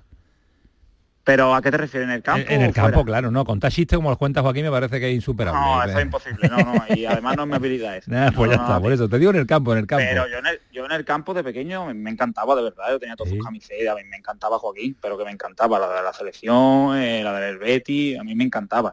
Ya es cierto que cuando se fue al Valencia y le perdí, le perdí un poco la vista, la, la pista, y ya me tiraron otros jugadores, ya llegaron Cristiano, ya llegaron otro tipo de jugadores.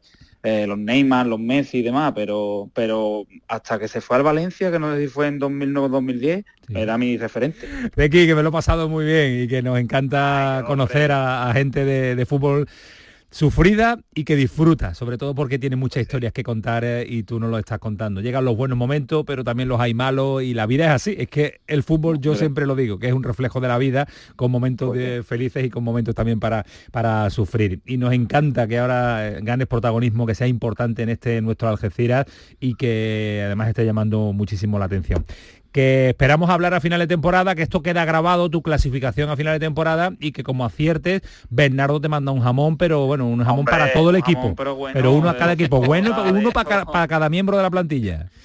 Hombre, ojalá, yo lo firmo ahora mismo, eh, vamos, ojalá, te lo regalo yo a ti si hace falta. no digo muerto que lo firmamos, ¿eh? Gracias, Zeki, cuídate mucho. Un abrazo. muchísimas gracias a ustedes. Hasta luego, adiós. Qué grande, qué grande, qué buenas noches, qué grande Zeki. Bernardo, no te me relajes, quiero protagonistas de este nivel, ¿eh? Toda la semana, ¿eh? Son fantásticos. Estás ¿eh? trabajando ya en el de la semana siguiente. Sí, ¿no? sí, sí. Sí, sí. ¿Por dónde, por dónde tiramos? ¿Qué parte oriental, ori- oriental, occidental, central de Andalucía? ¿Por dónde? Eh, iremos a un lugar sí, que tiene molletes, por ejemplo. Y que es patrimonio de la humanidad, el Torcal. Gracias, Bernardo. A ti un abrazo. Sintonía de Canal Sur Radio, sintonía del pelotazo, ahora terminamos. El pelotazo de Canal Sur Radio. La mañana de Andalucía con Jesús Vigorra es actualidad, análisis, servicio público, entretenimiento y diversión. Hoy vamos a hablar, hemos hablado de la chispa antes, de la gente con chispa. Que ya que vamos a, a recapitular el minuto de oro de esta mañana y así lo compartimos La con usted. mañana de Andalucía con Jesús Vigorra. Os espero de lunes a viernes a las 6 de la mañana. Contigo somos más Canal Sur Radio. Contigo somos más Andalucía. El pelotazo de Canal Sur Radio. Pues eh, tramo final y además con protagonista porque nos dice Hilde Fernández desde Córdoba que está con una auténtica fenómena, con una goleadora, Hilde. Antonio, me encuentro con Isma Cabarro. Muy buenas noches. Debut y con gol con la selección española en un partido que pasará la historia 5 a 0, un ambiente sensacional en el Arcángel. Sí, la verdad que ha habido un ambiente muy bueno y sobre todo que es nuestra casa que hemos sentido ese calor y bueno, he podido aportar ese gol y bueno, yo muy contenta, pero sobre todo por ver esta afición en casa. La afición que ha respondido y ese triunfo ante Suiza que os da el liderato de- del grupo de la National League. Sí, hemos empezado la verdad que, que muy fuerte, eh, sabemos lo que nos jugamos y queremos, queremos quedar primera sobre todo y, y bueno, sobre la afición ya lo he dicho antes, que ha sido un orgullo tenerla aquí después de, de ser campeonas del mundo. ¿Qué le dirías a la gente que ha dudado de vuestra profesionalidad hoy después de volver a ganar 5-0, después de estar líderes en la Nations League tras una semana realmente complicada? ¿Qué le dirías a toda esa gente que ha dudado, aunque sea un 1%? Bueno, sabemos la- las jugadoras que tenemos, sobre todo eh, creo que tenemos todo el perfil de, de ser profesional, hemos sido muy profesionales estos días, eh, habrá costado más o menos, pero, pero el ser profesional nunca ha faltado. Yo le diría que, que bueno, que aunque la gente dude de nosotras, nosotras siempre vamos a dar el 100%, ya sea eh, en un ámbito o en otro, y lo que digo, somos todas muy profesionales en el, en el fútbol. He visto muchos abrazos al final del partido con Monse. ¿Cómo estáis también con pues, esta nueva entrenadora, las sensaciones? ¿Cómo son al acabar esta concentración? Eh, con Monse siempre hemos estado muy bien, eh, todas las jugadoras y ahora eh, la entrenadora, eh, confiamos en ella, ahora es como la líder del, grupo y vamos todas con ella y muy contentas. Batido el récord de, o sea, se ha batido el récord aquí de asistencia de público. Había muchísimas niñas, sobre todo. ¿Qué sientes tú ya personalmente cuando ves a una niña con tu nombre en la camiseta? Bueno, yo estaba ahí cuando era pequeña y sé lo que se siente cuando una niña grita tu nombre o tiene nombre en la camiseta. Para mí es un orgullo tremendo. Me acuerdo cuando veo a esas niñas pequeñas, me acuerdo yo ahí justamente y lo que siento es un orgullo y sobre todo eh, en la lucha que, que también se tiene en el día a día para llegar hasta aquí es, es bonito pero también duro. Son las palabras de Inma Gavarro, la delantera de Espartinas. Debutaba el partido oficial con España y con gol feliz por el partido de la selección hoy aquí en el Arcángel. Perfecto, gracias Hilde. Saludo también eh, para decirle adiós a David Jurado y con la felicidad del personal. David, ¿cómo se marcha, cómo se marcha la gente? Contenta después de cinco goles, disfrutar de la selección. Buenas noches, Antonio. buenas noches, 14.194 espectadores, que más que espectadores, ellas, más que ellos. Yo no he visto nunca tanta mujer en el Arcángel, chiquilla, niña, abuela, madres. Ha sido increíble, ha sido una fiesta continua, se ha vuelto a hacer la ola. Hacía mucho tiempo que no se hacía en Arcángel, ya son cinco años en segunda B y primera federación y segunda federación. Y ha sido una fiesta total de, de Córdoba que, para, que pone ese hito, supera a Pamplona 2021 y ahora mismo es la ciudad y, y el estadio del Arcángel que más personal aficionados ha recogido en, un partido oficial de la selección española femenina. Pues sí, han disfrutado todo el mundo y hemos disfrutado nosotros a través de Canal Sur Radio, como nos lo ha contado pues eh, Alejandro Pechi, Hilde, Fernández y ahora David Jurado también. Trabajo espectacular de los compañeros. Un abrazo, David, cuídate mucho, a descansar para mañana. Un abrazo, buenas noches. Hasta luego, adiós. Y el punto final lo va a poner eh, nuestro Paco Tamayo para ver si hay algo más que se nos ha quedado ahí en el tintero y que no podemos dejarlo porque los mensajes de nuestros oyentes no pueden ser más valiosos. Paquito, tú pones el cierre. Sí, nos ha llegado un mensaje más de un oyente sobre el Sevilla. Lo del Sevilla esta noche demuestra que hay tela que cortar y parece que de buena calidad. Hoy nadie le pregunta a Mendelibar si teme, por supuesto. Y un último oyente nos dice qué arte tiene Zeki, qué gustazo conocer este tipo de historias de nuestro fútbol andaluz. La verdad es que sí, que nos encanta ampliar eh, nuestras fronteras andaluzas y marcharnos también a otras ciudades para ver cómo disfrutan o también cómo sufren, algunas más eh, que otros. Gracias Paco, hasta mañana, cuídate mucho, un abrazo. Hasta mañana, un abrazo. Hasta luego, adiós. Pues hasta aquí llegamos, señores. 12 de la noche. Estuvo al frente de esto, pues técnicamente suena como suena Manu Japón. Al principio nada, unos minutitos. Eh, Antonio Carlos Santana, Kiko Canterra poniéndole el orden y el sentido. Y nosotros aquí charlando y hablando de fútbol. Que nos vamos, que pasen una buena noche, que disfruten. Adiós.